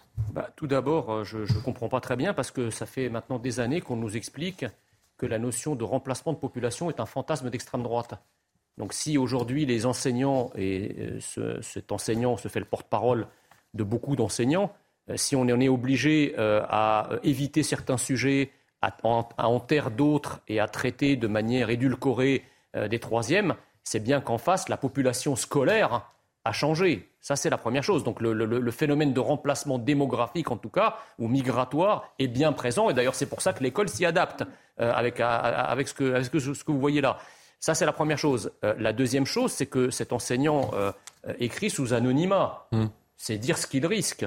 Or, si effectivement nous n'avions affaire qu'à une toute petite minorité, ça c'est pareil, c'est le son de cloche qu'on entend souvent. Oui, ces phénomènes existent, mais ça concerne une toute petite minorité. Mais si c'est une toute petite minorité, pourquoi il écrit sous anonymat? Si c'est une toute petite minorité, pourquoi prend-on des lois pour lutter contre, comme la loi de 2004 sur le voile islamique, euh, ou, comme, la loi... De 20 personnes dans une barre d'immeubles de, 1000 personnes pour pouvoir semer la, la zizanie. Oui, oui, mais pourquoi, pourquoi Mais attendez, peut-être, mais en tout cas, on ne prend pas une loi pour lutter contre 20 personnes. On ne fait pas une loi sur le séparatisme si ça concernait que quelques dizaines ou quelques centaines bah, de personnes. Et, bah, Ah non, ça, ça concerne, ça concerne le, Attendez, quand on prend une loi, c'est que le phénomène est devenu quand même suffisamment d'ampleur pour être traité sur le, plan, sur, le, plan du pays.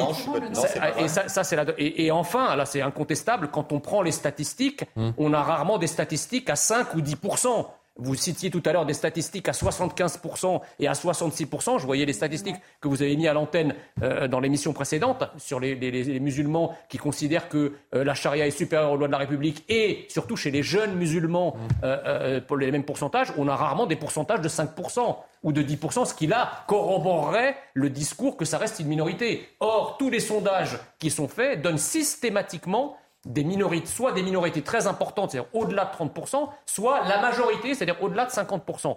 Et enfin, ce, professeur se, méprend parce qu'il dit, en gros, euh, c'est parce que ses élèves se sentent oubliés. Ils se sentent oubliés, donc ils se, ils se jettent dans les bras du salafisme. C'est une erreur. Vous avez plein d'élèves qui sont dans des zones rurales également oubliés, beaucoup plus oubliés et abandonnés, parce que dans les zones rurales, on ne déverse pas les milliards de la politique de la ville pour y construire des lieux de vie, des gymnases, des écoles, etc on n'a pas vu les, élèves des zones rurales se jeter, dans le fondamentalisme chrétien ou revenir à l'antisémitisme des années 30. Donc il y a bien, si vous voulez, quelque chose de spécifique dans ce mouvement. Et enfin, effectivement, la massification de l'immigration arabo-afro-musulmane provoque l'islam étant aujourd'hui dans, tous les pays du monde traversé par des courants intégristes et salafistes, eh bien, nous importons par le biais de ces immigrations euh, ce genre d'intégrisme qui va devenir de plus en plus majoritaire. Hein. Aujourd'hui, justement, quand on parle des jeunes de moins de 25 ans, c'est pas les jeunes immigrés, c'est les jeunes qui sont issus de l'immigration. Donc, on parle déjà pas de ces phénomènes d'immigration. Bah, ils, sont, ils, sont, ils restent immigrés. Hein. Au sens de l'INSEE, ils restent immigrés, madame. oui, ils restent immigrés, mais ils sont, ils sont surtout d'une deuxième génération. C'est pas ceux qui arrivent aujourd'hui. Bon, il y en a qui posent problème, hein, je ne dis pas le contraire, mais c'est pas ça, cela. Non, là où c'est important, c'est que ça renvoie en fait à, un symptôme qui est la perte de sens surtout. C'est que ces jeunes, ils sont pas, ils sont, ils n'avaient pas forcément ce réflexe automatique d'aller se porter vers l'islam. C'est qu'ils sont, ils sont portés vers l'islam parce qu'il y a une, perte de sens, mais qui est globale hein, dans la société. Bah, justement. Sauf mais, que dans, mais pourquoi les autres ne se n'y vont pas alors? Ben, Parce qu'ils ne se réfugient pas forcément dans les mêmes formes de, de sens. Et dans une communauté qui reste fermée sur elle-même et qui est en autarcie, là, euh, finalement, le seul repère, ça va être, cette, ça va être le fait religieux. Et ça va être le fait religieux qui a entraîné aussi des jeunes à partir euh, à des... Gaspard Ganzer, cette forme d'autocensure, elle est amplifiée par le manque de, soutien de la hiérarchie?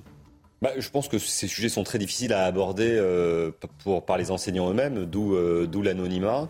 mais ce, cri de, colère, ou en tout cas d'alarme, est, salvateur. Mmh. Je crois que le ministre de l'Éducation nationale connaît bien ces sujets, tout comme son, cette administration. Et moi, je lui fais confiance pour les, aborder de, front. Papendiaï Oui, Papendiaï, parce qu'il ne faut pas les, les, affronter euh, de, de, biais ou euh, tenter de mettre la pierre. Dites que Papendiaï est l'homme de la situation, justement, pour Oui, je suis persuadé, parce que justement, justement parce qu'il il, peut porter un discours républicain, universaliste et, et, contribuer au rétablissement de, de l'autorité. Et les mots vont suffire? Non, les actes, euh, il faut de, il faut de l'autorité, de la fermeté, euh, bah, il faut une intransigeance sur les valeurs républicaines. Mmh. Parce que je pense que dans l'école, euh, on peut régler quand même beaucoup de problèmes si on s'y attelle vraiment. Rapidement.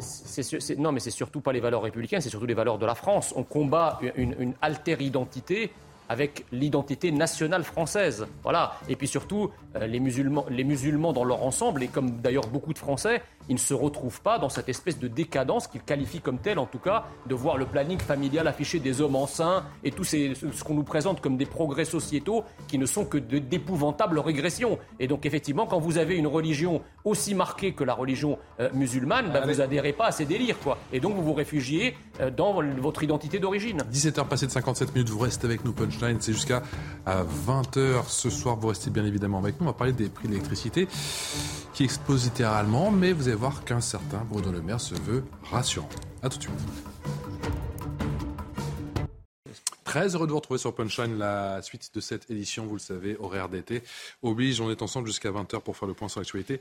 À de ce samedi soir, toujours avec Jean Messia, président de l'Institut Apollon, Marion Pariset, qui est spécialiste en politique publique, et Gaspard Ganzer, qui est professeur à Sciences Po et à HEC. On parle dans un instant de la hausse et de l'explosion à venir des prix de l'électricité, mais vous allez voir que Bruno Le Maire voulu pour le moment rassurant. On en parle juste après. L'essentiel de l'actualité, c'est avec vous, cher Clémence Barbier. La visite d'Emmanuel Macron en Algérie s'achève après un passage à Oran. Le président de la République est retourné à Alger cet après-midi pour signer une déclaration commune avec son homologue algérien. Le président Tebboune a salué une visite excellente, et réussie d'Emmanuel Macron en Algérie. Ce rapprochement va nous permettre d'aller très très loin, a affirmé le président algérien. La Russie empêche l'adoption d'un texte à l'ONU sur le désarmement nucléaire. Ce traité devait empêcher la propagation des armes nucléaires, favoriser un désarmement complet et promouvoir la coopération pour l'utilisation pacifique de l'énergie nucléaire. Le représentant russe a dénoncé l'absence d'équilibre dans le projet de texte final. Le pape François continue de préparer sa succession. Il a nommé 20 nouveaux cardinaux originaires de tous les continents.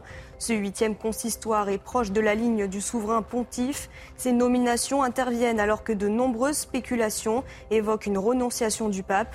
Âgé de 85 ans, il est contraint de se déplacer depuis plusieurs semaines en fauteuil roulant.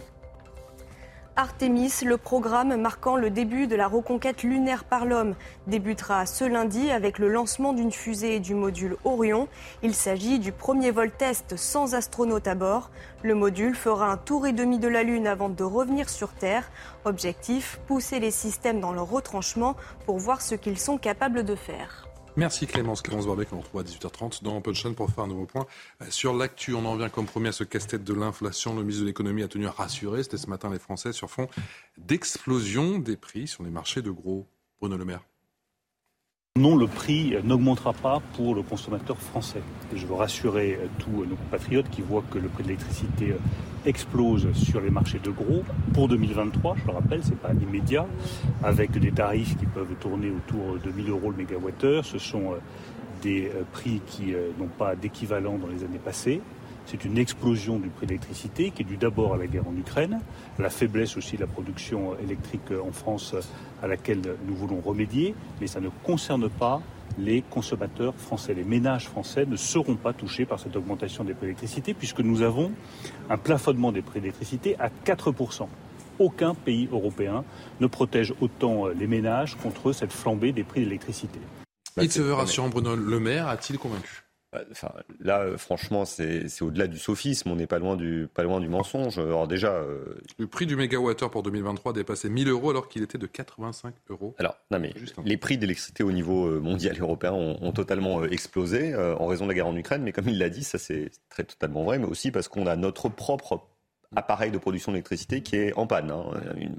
On était censé être les, rois du monde avec nos centrales nucléaires. On se rend compte qu'elles euh, n'ont pas été entretenues suffisamment bien et donc 24 des 56 réacteurs nucléaires d'EDF fonctionnent. Qui est invraisemblable, hein, parce qu'on a quand même pendant très longtemps roulé des mécaniques en disant on est les plus forts, on se tapait, oui, nous on a le nucléaire, etc. Petit problème de corrosion. Quand on annonce. Non, non, mais attends, je, je, vais terminer sur le sujet vraiment ça. Euh, corrosion, mais la corrosion, enfin, on a quand même, on est censé avoir l'entreprise championne du monde du nucléaire qui est, qui est EDF, on a les meilleurs ingénieurs du monde, ils n'ont pas su anticiper euh, qu'il allait avoir des problèmes de corrosion, qui est un petit, un petit problème, en tout cas un petit problème de, de confiance.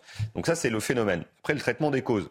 On a décidé de bloquer les prix de l'électricité et du gaz. Mais c'est pas gratuit, hein. Euh, il, faut des, il faut des compensations, euh, des compensations qui sont données aux producteurs d'électricité justement. Et ces compensations, vous savez qui les paye Eh ben, c'est nous, nous tous, euh, par les impôts. Alors soit par les impôts, qui n'ont pas augmenté pour l'instant, mais ça finira par arriver, soit par la dette. Et, Bruno Le Maire ne nous dit pas la vérité, parce que quand il laisse entendre qu'en réalité, cet argent euh, disparaît, un peu comme dans le quoi qu'il en coûte, mais on finit toujours par payer les choses.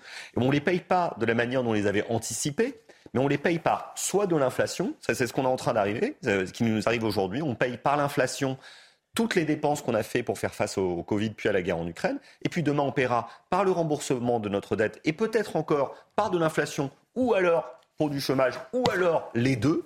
L'échec, que l'on fait à l'heure actuelle pour euh, bloquer les prix de l'électricité et du gaz, nationaliser EDF. On est quand même en train de nationaliser EDF. Ça n'a absolument aucun intérêt, puisqu'en fait, l'État a déjà le contrôle d'EDF. Donc, qu'est-ce qui va se passer? Il faut que les Français le sachent quand même. Hein. Les impôts, nos impôts, à tous ici, vont aller racheter des actions qui sont détenues par des particuliers. Donc, on va les donner à des particuliers de l'argent pour nationaliser à 100% EDF. Pourquoi faire? Pour nationaliser des pertes parce qu'on a tellement mis EDF dans une situation difficile avec ses blocages et par ailleurs il y a eu des erreurs industrielles qui ont été faites, que maintenant c'est le contribuable qui doit aller sauver l'appareil nucléaire français. Mmh. Donc Bruno Le Maire voit le problème par un tout petit bout de la lorgnette pour tenter de nous rassurer, mais ce qu'il dit en réalité est très angoissant parce que les problèmes auxquels on doit faire face en matière d'électricité sont considérables. C'est un adepte de, c'est un adepte de la méthode Coué, Bruno Le Maire? Un adepte de la méthode Coué, euh, comme beaucoup de politiques, euh, il a envie de rassurer et c'est nécessaire surtout quand on est ministre de l'économie, puisque l'économie joue beaucoup, enfin la confiance en tout cas joue beaucoup dans, mm. l'économie. Et la confiance, c'était bien le, la dimension psychologique, un des sujets aussi pour le, pour le nucléaire, puisque euh, aujourd'hui il y a les questions d'entretien, mais pourquoi aussi on a peut-être manqué d'investissement sur le nucléaire de manière générale, parce qu'on a annoncé qu'on voulait le fermer. Mm. Et en, en annonçant le réduire, oui, mais réduire. Pas exactement la même chose. Réduire le nucléaire, c'est déjà envoyer le signal que euh, ça risque d'être un secteur qui ne sera pas rentable si pour les investisseurs privés. Donc de facto, on n'appelle pas, pas à l'investissement. Alors là, on a un rattrapage un petit peu sur avec la nationalisation qui finalement veut venir refaire de l'énergie une dimension, une, un secteur stratégique. Et ça, c'est louable en soi vu la situation dans laquelle on se trouve. Mhm. La question, est-ce que l'État sera en mesure de faire les investissements investissements nécessaires pour pouvoir, pour pouvoir euh, rénover et pouvoir avoir des capacités de production d'électricité et pas simplement agir sur euh, la réduction des, dépenses énergétiques des foyers et qu'on soit vraiment capable d'assurer la propre une production et d'être autonome sur ce diplôme. Bruno Le Maire, est-ce qu'il vous a rassuré ou pas, Jean Messia? Non, euh, pas vraiment. Et je dois dire que cette histoire de nucléaire, nous sommes véritablement face à un scandale d'État. je, pèse mes mots. Euh, nous étions une grande puissance nucléaire, c'est une, une, technologie euh, d'ailleurs que nous avons inventée ou pas contribué à inventer. Euh, nous avons été le pays qui s'est couvert le, plus rapidement et le plus tôt de centrales nucléaires pour nous arracher à la dépendance pétrolière générée par les, chocs pétroliers des années 70. Donc c'est quelque chose qui nous garantissait une indépendance, une souveraineté en matière énergétique. Et pour des, raisons de délire et de lubie idéologique euh, en euh, eh bien, euh, on a laissé progressivement tomber ces centrales. 19 centrales en maintenance. Alors, je sais que le gouvernement nous dit ah oui, mais il y a eu la crise sanitaire. Excusez-moi, est-ce que la crise sanitaire, est-ce qu'il ne fallait pas justement arracher les personnels qui travaillent dans, ces centrales et qui ont déjà des conditions de travail extrêmement aseptisées hum. par rapport au domaine dans lequel ils évoluent, c'est-à-dire la technologie nucléaire? C'est un personnel d'ailleurs beaucoup, beaucoup plutôt jeune, donc peu concerné par les formes graves du Covid, etc. Est-ce qu'il fallait pousser le principe de précaution jusqu'à l'absurde euh, en maintenant fermer les centrales dans un contexte géopolitique qui, à l'époque, déjà était de, plus en plus instable. Le monde dans lequel nous vivons et son instabilité et ses risques ne sont pas nés aujourd'hui. Donc il y a eu une absence d'anticipation, de prévision du gouvernement par rapport à ça, sur un domaine, encore une fois, très important qui relève de la, sécurité nationale, de l'indépendance nationale. Et la deuxième chose, c'est effectivement, il faut revenir au pourquoi du comment. Pourquoi les prix de l'électricité explosent? C'est bien entendu la guerre en Ukraine. Mais cette guerre, elle ne va pas s'arrêter, puisque vous, avez entendu euh, le, président, Zelensky. Il veut continuer à se battre contre les Russes jusqu'à bouter le dernier Russe hors de l'Ukraine. Mais ça, ce n'est pas l'année prochaine ni l'année d'après que ça va arriver. Donc nous, nous devons également, puisque nous soutenons désormais l'Ukraine au point d'en être quasiment euh, euh, co-belligérants, nous devons expliquer au président Zelensky que, OK, pour vous soutenir, on vous, envoie des armes, on vous envoie de la, logistique, peut-être des conseillers, mais on ne pourra pas vous soutenir ad vitam aeternam. Donc nous, à partir de 2023, euh, parce que euh, c'est une échéance que les Français, de toute façon, ne pourront pas tenir. Le bouclier mis en place par Bruno Le Maire ou par le président va s'arrêter fin décembre. Euh, il coûte, comme Gaspard l'a très bien expliqué tout à l'heure, euh, brillante analyse, il coûte extrêmement cher, il va être remboursé par la dette ou, par les impôts. Euh, donc vous comprenez bien qu'on ne peut pas aller vers cette solution ad vitam aeternam. Donc il va bien falloir qu'à un moment, on traite la racine du problème. Parce que expédier avec des mesures conjoncturelles un problème qui est structurel, il n'y a pas 36 solutions de résoudre ce paradoxe. Outre-Manche, l'inquiétude est palpable également avec une hausse attendue de 80%. Vous allez voir que eh bien là-bas, forcément, la population n'est clairement pas contente avec notamment ces grèves qui se multiplient en ce moment, hein, Sarah Menaï. Les Britanniques s'apprêtent à vivre un hiver difficile dans un contexte de sortie de pandémie, de Brexit, mais aussi de conflits ukrainiens. Les prix ici au Royaume-Uni ont augmenté, tout a augmenté. Le prix des denrées alimentaires, bien sûr, mais pas que, le prix de l'énergie également. La guerre en Ukraine et l'embargo sur le gaz et sur le pétrole russe a de lourdes conséquences pour un Royaume-Uni extrêmement dépendant des énergies fossiles russes. Résultat, les Britanniques devraient connaître une hausse des prix de l'énergie à partir d'octobre de près de 80%. Selon certaines estimations, la facture par an et par foyer devrait même atteindre les 5 000 euros. Alors pour faire baisser la note, les Anglais ont été appelés par leur gouvernement à économiser leur consommation d'énergie, à lancer par exemple leurs machines et leurs lave-linges en heure creuse plutôt qu'en pleine journée. Hier, une manifestation s'est tenue à Londres et simultanément à Glasgow devant les sièges des régulateurs de l'énergie. Les manifestants ont appelé les Britanniques à ne plus régler leurs factures d'énergie à la rentrée. Près de 100 000 personnes seraient prêtes à rejoindre le mouvement. Et puis en ce moment, le pays est paralysé, il faut dire, par de nombreuses grèves également qui touchent le secteur public, les cheminots depuis quelques semaines, mais aussi les dockers, les livreurs et même la Royal Mail, la Poste, qui devrait être en grève toute cette semaine. À la rentrée, ce sont les enseignants et le personnel de santé qui pourraient rejoindre le mouvement. L'inflation qui a atteint les 10,1% au Royaume-Uni en juillet pourrait même atteindre les 13% au mois d'octobre. Les Britanniques le savent, l'hiver sera rude. Gaspard Ganzer, ce collectif Don't Pay, on va le citer effectivement, Outre-Manche, qui appelle à ne plus payer dès le mois d'octobre ses euh, factures d'électricité. Si effectivement les prix explosent, ça peut inspirer en France Je pense que ça peut tout à fait nous arriver parce que euh, ce qui se passe au Royaume-Uni, en réalité, pourrait tout à fait se passer euh, en France. Pourquoi ça ne se passe pas en France? C'est parce que l'État a fait le choix suivant, ce que j'expliquais tout à l'heure, c'est que c'est de financer par l'impôt les dépenses énergétiques des Français. Pour un peu amoindrir le choc, on prend en charge une partie du paiement des carburants donc ça, c'est des dizaines de millions d'euros par jour qui ne restent pas en France, hein, qui partent en Arabie Saoudite euh, et ailleurs, parce que c'est pas, on ne produit pas de pétrole en France, comme vous le savez. Et puis, euh, on bloque les prix d'électricité et du gaz, et là aussi, euh, on creuse de la dette et on fait des, impôts futurs. Donc, il va falloir sortir le, plus lentement possible de ce système pour éviter que les Français se prennent un choc absolument invraisemblable avec des multiplications de, tarifs par deux, parfois parfois plus pour l'essence, pour l'électricité et pour le gaz. Donc ça, ça sera pour 2023, mais je peux vous dire que ça va être très très très très dur et les Français les Français ne s'y attendent pas du tout. Il y a, le, premier, le premier ministre belge qui a parlé de, je crois, de 5 à 10 hivers très difficiles. Qui... Non, mais franchement, on, va, on, va, voir. Mais, franchement, ça va être épouvantable. C'est-à-dire que les Français euh, n'ont pas du tout la même culture politique que les Britanniques. C'est-à-dire que les Britanniques, bon, euh, pays certainement de culture plus libérale, euh, un peu comme les États-Unis, c'est-à-dire que quand ça va mal, bon, ils se prennent, euh, même s'il y a des manifestations, ils prennent, euh, ils prennent la purge tout de suite et ils, se, relèvent. C'est une société beaucoup plus dure que la nôtre, comme la société américaine. Nous, on, a tendance à amoindrir les chocs, on tente de les, de les, encaisser par la fiscalité et la dette. Bon, résultat, on endette nos enfants, nos petits-enfants, ce qui n'est pas terrible, mais bon, en tout cas, on, on, a moins mal sur le, sur le moment. Mais au mois de février ou cet hiver, ça va être extrêmement douloureux. Donc c'est pour ça que le gouvernement doit préparer cette sortie. Je ne mmh. sais pas trop comment il va faire, mais surtout, surtout, surtout, il doit préparer l'avenir parce que ces épisodes de crise énergétique vont se reproduire au-delà même du conflit en Ukraine, même si moi je souhaite qu'il s'apaise aussi. Donc il faut qu'on ait euh, une industrie nucléaire qui marche, hein, ce qui est quand même pas le cas, et qu'on ait enfin quand même aussi euh, des énergies renouvelables qui fonctionnent. On a pris un retard que vous n'imaginez même pas. Je sais que Jean ne sera pas d'accord, mais sur le sur le les panneaux solaires, sur l'éolien, sur le gaz vert qui fait à partir des, des déchets agricoles et plein d'autres choses.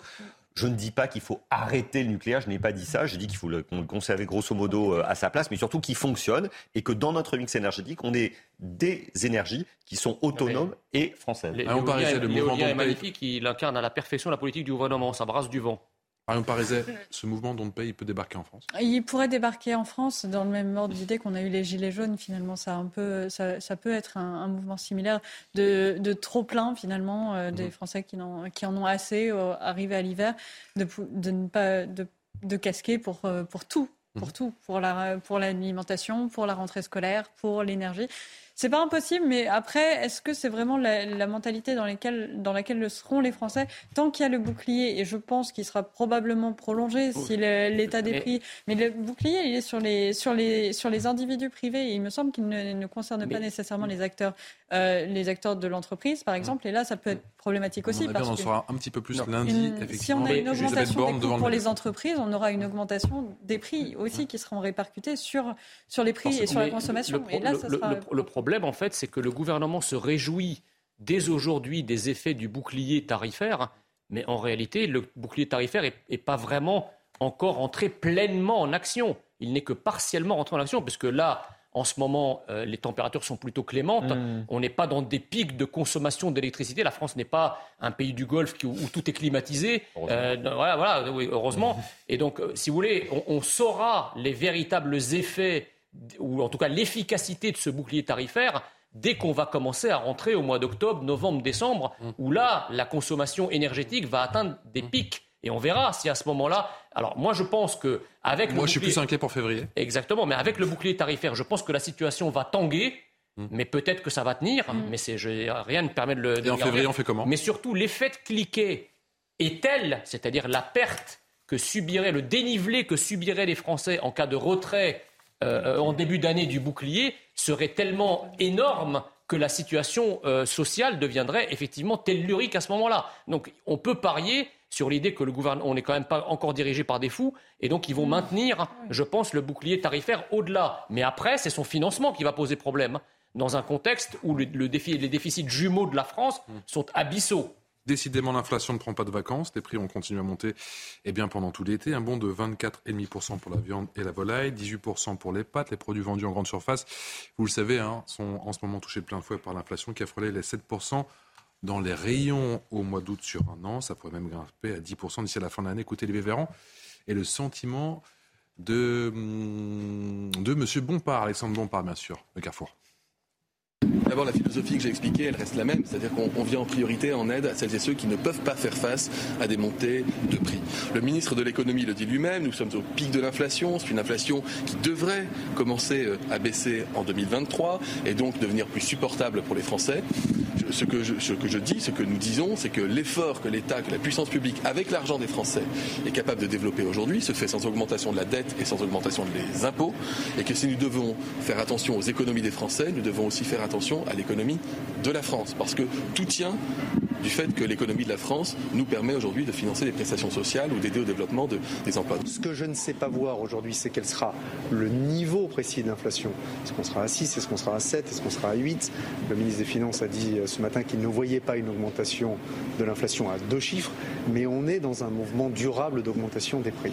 Et même quand on aura atteint le pic, il est fort probable qu'on ne redescende pas à des niveaux d'inflation antérieurs. Donc on est dans un nouveau climat qui est un climat où l'inflation est plus importante. Le problème, c'est que le pic, il est parti pour, pour durer. juste il a raison, parce qu'on parle du bouclier, euh, du bouclier tarifaire, mais le bouclier tarifaire, il ne concerne pas tous les Français, en fait. Hum. Il concerne juste les classes, euh, les classes moyennes, enfin les classes populaires. Hum. Ah, pour l'électricité et le gaz, oui. Pour l'électricité, pour l'électricité et le gaz. pour l'essence, euh, pour l'essence, quid- c'est tout le monde. Oui, oui, mais pour l'électricité et le gaz, quid des classes moyennes en fait C'est quoi? Il est où leur chèque à eux? Parce que vous savez, vous savez toujours les éternels effets de seuil, quoi. C'est-à-dire, c'est pas parce que vous gagnez 2001 euros que subitement vous êtes beaucoup plus riche que celui qui gagne 2000 euros et qui lui a le droit à- à- à- au fameux, au fameux Les bouclier. classes moyennes et les Donc, classes moyennes supérieures, elles tirent la langue. Pardon? Classe moyenne et les classes moyennes supérieures, elles tirent la langue. Ben voilà, c'est ça. Et, et comme, et comme elles sont quand même Bah assez majoritairement représentées dans notre pays, euh, peut-être qu'un un- un mouvement social viendra de ce côté-là. Et c'est aussi ceux qui votent pour Emmanuel Macron, en partie. Oui, enfin, on, au- au- je pense qu'on en est, on en est même plus là. Je, je pense que vraiment, euh, je pense qu'Emmanuel Macron, il essaie juste de, de gérer des, des problèmes qui forment une forme de quadrature du cercle, parce qu'il n'y avait pas d'outils monétaires, pas d'outils euh, fiscal, pas d'outils euh, euh, financiers et budgétaires. Mais pour revenir sur la question des, des prix euh, à la consommation, franchement, Alexandre Bompard, le patron de Carrefour, ou euh, Olivier Véran et Bruno, on pourrait dire la même chose de Bruno Le Maire, ils sont leur rôle en essayant de dire que ça va aller, etc. Mais le problème, c'est que les fondamentaux sur les prix euh, à la consommation des denrées alimentaires, mais aussi des produits de première nécessité, euh, ne sont pas bons du tout. Et on, Ah, Alexandre Bompard dit quand même que le Oui, pic, il peut durer très longtemps. ouais, voilà, non, il le laisse entendre parce qu'il ne veut pas contredire. Il veut euh, pas contredire, on est bien d'accord. Le, le- le- le Ouais. ministre, mais il est évident. Je ne sais pas si on aura une inflation qui, dé- qui sera à deux chiffres sur tous les produits. je- J'en doute. En revanche, sur certains produits, c'est c'est certain. C'est certain surtout que ça va durer longtemps. Pourquoi? Parce qu'il y a des problèmes de pénurie euh, de certaines denrées alimentaires, de certains composants et de certaines matières. Vous n'avez pas trouvé votre, votre poutarde, je sens. Ouais, peut-être, voilà. Mais Que ça- ça- attends, ça ça- n'en- ça n'empêche pas qu'elle monte au nez. Oui, elle me monte au nez. Ah, Il est très en forme, aujourd'hui, il est très très très fort. Donc il y a des problèmes de, de pénurie de- d'un certain nombre de denrées qu'on importe parce que dans un, le système capitaliste qu'on a mis en place depuis euh, 40 ans, bah, il y a des spécialisations des pays par produit. Donc euh, d'un coup d'un seul, quand on, on se retrouve à, à- à remarquer que euh, on doit importer des produits de, de- de première nécessité, ça c'est le premier problème. Et puis un deuxième problème, alors c'est un peu un raisonnement économique, mais pourtant il est assez simple, c'est que on a déversé énormément d'argent dans l'économie pour faire face au Covid. Je vous rappelle que quand il y a eu la, la crise du Covid, le premier confinement, mais même le deuxième, l'économie s'est arrêtée. Donc il fallait bien que les gens continuent à vivre et puissent manger, se déplacer, etc. Donc qu'est-ce qu'on a fait? On a créé de la monnaie, on a créé des billets de banque, on a imprimé des billets de banque, c'est la BCE qui l'a fait, et on a jeté cet argent dans l'économie. Cet argent, il a favorisé une hausse de la demande artificielle, parce qu'il n'y avait pas d'activité économique qui correspondait toujours à cette hausse de la demande. Je vous prends un exemple très concret pour que les téléspectateurs le comprennent. On est en situation de crise. Les Français, ils ont bien le droit de le faire à titre individuel, ont battu le record de tous les temps de réservation de train à la SNCF cet été. Vous ne trouvez pas qu'il y a un problème? Euh, Normalement, avoir été enfermé pendant. non, mais on comprend, mais on comprend. Individuellement, je comprends très bien les Français. Ils ont raison. Moi-même, je suis parti en vacances, j'ai pris le train. Donc, individuellement, mais il y a un paradoxe. Normalement, une situation de crise ou de pré-crise, notre- la première préoccupation, c'est pas de prendre des vacances. Et pourtant, c'est le cas. Pourquoi? Ah, sauf, que- sauf si là, j'ai l'impression que le- le- le- la, la prise de vacances était, avait un, Non, mais elle est salvatrice d'un point de vue salvatrice, individuel. pour ne pas dire vitale. Non, mais elle, est- elle est salvatrice d'un point de vue individuel. Et moi, je suis le premier à avoir pris des vacances euh, pour, aller, pour aller à la montagne, en l'occurrence.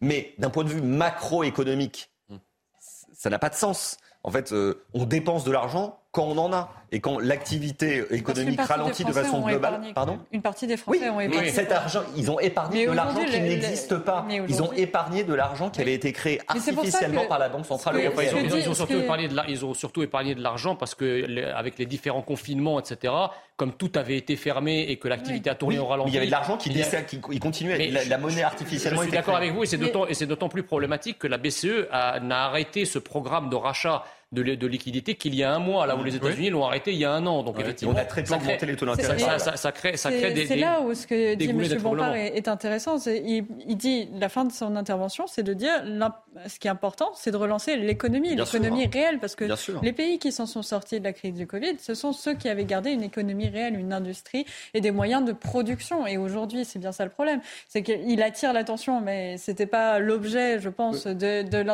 de son intervention de manière générale. Donc il n'a pas développé sur ce point. Mais c'est là où il y a eu besoin d'une réindustrialisation pour être capable de peser. Vous avez, vous avez parfaitement raison, mais je crois qu'à un moment ou à un autre, indépendamment des, des effets euh, euh, macroéconomiques endogènes que, que vous avez soulignés, à un moment ou à un autre, il va, bien falloir se poser la question des sanctions.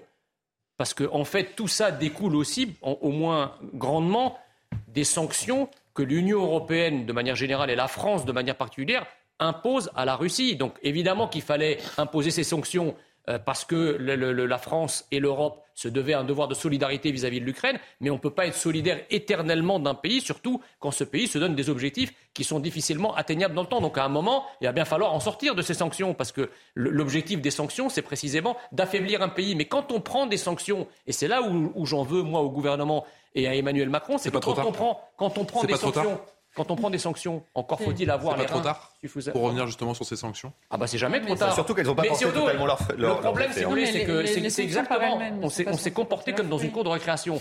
C'est-à-dire, on a vu, on a vu un, molosse et on, lui a dit euh, si tu continues, je vais te mettre main dans la gueule. Sauf qu'on s'est pris un direct et on n'a pas compris pourquoi. Donc quand on fait des menaces et quand on prend des sanctions euh, en disant vous, on va vous mettre à genoux, eh ben vous avez intérêt à avoir calculé préalablement les conséquences des représailles que les, que, que les sanctions que vous prenez ont sur votre peuple et sur votre pays. Or, je ne suis pas tout à fait sûr que le gouvernement ait bien pris la mesure mmh. des conséquences absolument incroyables et catastrophiques et cataclysmiques que, ça prend, que ces décisions géopolitiques ont sur le peuple français. La mesure inverse, c'est la mesure de, de l'effet qu'aurait eu la prise totale de l'Ukraine et la chute d'un pays qui aujourd'hui est un pays qui s'est porté vers les valeurs de l'Union européenne alors que justement, plus beaucoup n'y croient dans le monde. Aujourd'hui, c'est aussi ça.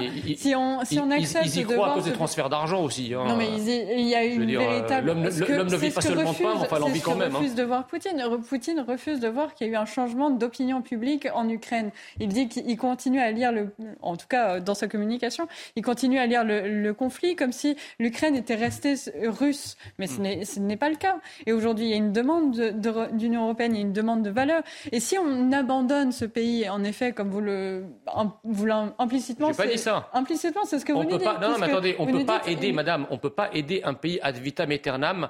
Euh, fût, mais, aider un pays six mois face à un. Mais, six mois, pas de problème, c'est ce que j'ai dit. jusqu'à l'année prochaine. Mais si vous avez un président Zelensky, si vous avez un président Zelensky, le président de l'Ukraine. Dans une guerre, ça n'a aucun sens. Mais vous rigolez, mais le président Zelensky vous dit que la guerre ne s'arrêtera la guerre ne s'arrêtera que le jour où le dernier russe quittera le territoire.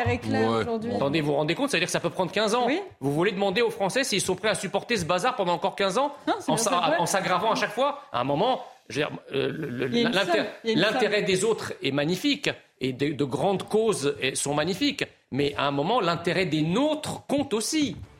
C'est pas accessoire. Allez, vous restez avec nous, vous restez bien évidemment. Alors, vous me quittez les 18h passées de 30 minutes. Je crois qu'il y en a qui, quittent le. Pas moi. J'aurais pas le temps de répondre. Alors, je vous laisse répondre, je vous en prie. Non, c'est au-delà de simplement les questions économiques. Il y a vraiment beaucoup d'aspects et beaucoup de leviers à mettre en œuvre sur ce conflit qui est dans la guerre en Ukraine. Mais si on le lâche aujourd'hui, c'est faire, le, faire le jeu non seulement de la, de la Russie, mais du bloc qu'il est en train de créer, que la Russie est en train de créer mais dans avec ans, la Chine. Dans 5 ans ça ne veut pas dire qu'il y a, il y a plein. C'est là où il y a plein de leviers à mettre en œuvre. C'est pas uniquement le volet économique. Le volet économique seul ne peut pas être à même de tuer un État. Et ça, je vous le concède totalement. La rentrée des classes approche, vous le savez, la rentrée politique aussi. C'est l'heure, plus que jamais, des universités d'été. A commencé, mon cher Jean Messia, par celle des Insoumis. Je sais que ça vous intéresse, avec notamment eh bien, ces invitations de ministres, trois ministres, et également Rachida Dati qui débat en ce moment avec un certain Hugo ici sur la justice. A tout de suite. 18h passées de 30 minutes. Merci encore de votre fidélité. Punchline en mode été, je vous le rappelle, jusqu'à demain, c'est jusqu'à 20h en direct pour notre plus grand, et je l'espère pour votre plus grand plaisir. Toujours avec Jean Messia, donc Jean Messia qui s'est absenté, qui va revenir dans deux petites minutes. Marion ouais. on vous dit tout. Avec Gaspard Ganzer qui est professeur à Sciences Po et à HEC. Avec Benjamin Morel. Bonsoir Benjamin. Bonsoir. Euh, maître de conférence en droit public et Mathieu Vallet. Bonsoir. Monsieur le commissaire, porte-parole du syndicat indépendant des commissaires de police. On fait le point sur l'actu avec vous Clémence Orbier. En 2021, 122 femmes ont été tuées sous les coups de leur conjoint ou ex-conjoint. Ce chiffre du ministère de l'Intérieur est en hausse de 20% par rapport à 2020. Les femmes représentent 85% du total des victimes de morts violentes au sein du couple l'an dernier. Précisons que pour cette même année, 21 hommes sont morts lors de violences conjugales. Il existe bien un risque de pulvérisation de substances radioactives à la centrale nucléaire de Zaporizhzhia en Ukraine. L'opérateur public ukrainien alerte aussi sur des risques de fuite d'hydrogène et un risque d'incendie élevé dans ce site occupé par les troupes russes. Selon Energoatom, l'infrastructure de la centrale a été endommagée à cause de multiples bombardements des troupes russes. En Pologne, des kilomètres de bouchons pour s'approvisionner en charbon Les Polonais sont désormais confrontés à des pénuries et à des hausses de prix après que leur pays et l'Union européenne ont imposé un embargo sur le charbon russe. Très dépendante de ce charbon, la Pologne l'utilisait pour sa production d'électricité. Face aux tensions sur le marché, Varsovie a donc plafonné les prix et rationné les achats. Merci à vous Clémence. Clémence Barbier pour le rappel des titres. On vous retrouve bien évidemment dans 30 minutes pour un nouveau point sur l'info dans Punchline. La France insoumise, je vous le disais, c'est bientôt la rentrée politique et l'heure plus que jamais des universités d'été à gauche. C'est notamment le cas de la France insoumise avec euh, eh bien, ce show politique avec l'invitation de trois ministres du gouvernement, mais également aujourd'hui la présence d'une certaine Rachida Dati. Elle était opposée en débat à Hugo Bernalessi sur le thème de la justice. Pour lutter, pour lutter contre la surpopulation carcérale, il faut développer, il faut construire des places de prison dignes de ce nom. Il faut toutes les. Non mais, est-ce que je peux terminer mon propos? Aujourd'hui, aujourd'hui, les conditions de détention ne sont pas dignes. Vous avez été la garde des Sceaux qui a eu le meilleur budget, les meilleurs budgets pour la justice sous le quinquennat de Nicolas Sarkozy. Euh, le problème, c'est que euh, beaucoup de pas grand-chose, ça continue d'être pas grand-chose. Et on a la même problématique avec Dupont-Moretti. Et une autre problématique, c'est que vous avez mis l'essentiel de ces moyens sur la pénitentiaire pour les places de prison. Et c'est là où on a une divergence profonde. On a une divergence profonde. Mais si, mais c'est tout. Tout, tout, le monde s'enorgueillit. J'ai construit plus de places de prison que celui-là, que tel gouvernement, etc pouvez même pas aller voir le juge si vous n'avez ah pas bah, d'abord essayé de vous mettre d'accord par une procédure merci, annexe. Merci de le préciser. Je ne suis pas Madame Belloubet. Je voulais vérifier. Voilà. Donc, c'est pour ça. Donc, ce que j'avais fait, ce que j'avais fait, et ça, c'était l'expérience qui avait parlé, je faisais comme pour les prud'hommes. Voilà ce que Madame Belloubet, vous avez raison, a enlevé pour favoriser la déjudiciarisation au maximum. Je n'y suis pas favorable. Vous dites, plus on construit de places de prison, plus on les remplit. Mais c'est pas Nicolas Sarkozy qui les remplit. C'est qu'il y a des juges, vous remontez. Non mais. Non mais. Cette phrase ne peut pas être sortie de son contexte. Non, ce que je veux dire. Non mais. Non mais si on peut être un peu sérieux. Vous remettez, vous remettez, en, vous remettez en, cause, vous remettez en cause la décision de justice. Quand le magistrat décide d'incarcérer, c'est pas le pouvoir politique, vous le savez très bien. Vous retenez quoi de cette séquence, au-delà du show politique? Non, mais enfin, déjà, je trouve que les insoumis sont quand même euh, habiles euh, parce qu'ils arrivent à, polariser l'attention médiatique et politique de cette rentrée en invitant euh, des contradicteurs d'autres mmh. d'autres partis politiques. Mmh. Donc plutôt bien joué de leur part. On leur reproche souvent d'être sectaires, repliés sur eux-mêmes. Et ben là, ils montrent qu'ils arrivent à, inviter y compris des gens qui ne sont pas d'accord avec eux. Alors c'est quand même assez tumultueux quand même, hein, parce que visiblement il y a plusieurs personnes qui se sont fait huer. Là, un peu Rachida Dati, Olivia Grégoire. Marlène Chapa aussi. Et Marlène Chapa, etc. Donc, bon, il y a quand même, il y a quand même des limites euh, à, l'ouverture. Puis après, il y, a le, il y a le débat de fond. Euh, qui était plutôt intéressant, euh, d'ailleurs, là, en l'occurrence, même si Rachida Dati n'a pas été très longtemps euh, garde des Sceaux, et c'était quand même il y a très longtemps, hein, c'était il y a près de, près de 15 ans, et c'était quelques, quelques mois, même si elle y a fait un passage important et remarqué, on s'en souvient, on s'en souvient tous. Elle pose des questions, les débats qui sont abordés sont fondamentaux, la surpopulation carcérale, le fonctionnement de la justice, la police. Donc c'est bien qu'ils en discutent. Moi, je trouve ça extrêmement bien. C'est-à-dire qu'aujourd'hui, on se plaint d'avoir des politiques qui ne vont pas au fond. Et souvent, c'est très, très vrai. C'est-à-dire, on est dans les petites phrases, dans la communication, etc. Pouvoir débattre sur le fond de la politique carcérale, qui, on en parle souvent sur nos plateaux, est aujourd'hui l'un des éléments profondément problématiques. C'est-à-dire que si vous n'avez pas ces places de prison, vous avez des juges qui ne peuvent pas euh, prononcer des peines ou qui, ou qui, quand ils les prononcent, eh bien, ces peines ne peuvent pas être exécutées. Est-ce que la solution, c'est de construire plus de places de prison ou est-ce qu'il y a des solutions alternatives? Là, on a un vrai sujet de fond en termes aujourd'hui d'efficacité de euh, nos politiques publiques, en termes d'efficacité de la procédure pénale, etc., c'est réellement l'un des sujets qui aujourd'hui est un sujet central, que les politiques puissent en débattre, qu'ils puissent en débattre de manière contradictoire sans justement être dans l'invective. Je trouve ça plutôt intéressant. Alors après, c'est des universités et du fond Bien sûr qu'il peut y avoir du chaud et du fond. C'est-à-dire que l'objectif des universités d'été, l'objectif d'un débat politique, c'est évidemment également de faire parler de lui. Sinon, si vous ne faites pas parler du débat, eh bien, vous n'intéressez pas. Et donc, la politique, tout d'un coup, eh bien, soit passe sous le boisseau, soit est résumée à des petites phrases. Donc, il faut faire un peu de show, mais ce show doit porter du fond. Et là, en l'occurrence, je rejoins ce qui a été dit, ce débat était de relativement bonne qualité.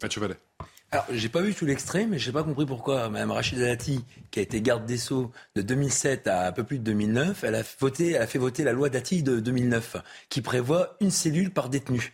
Et comme en France, on a 70 000 détenus pour 60 000 places, par nature, la loi qu'elle a fait voter montre qu'il manque 10 000 places.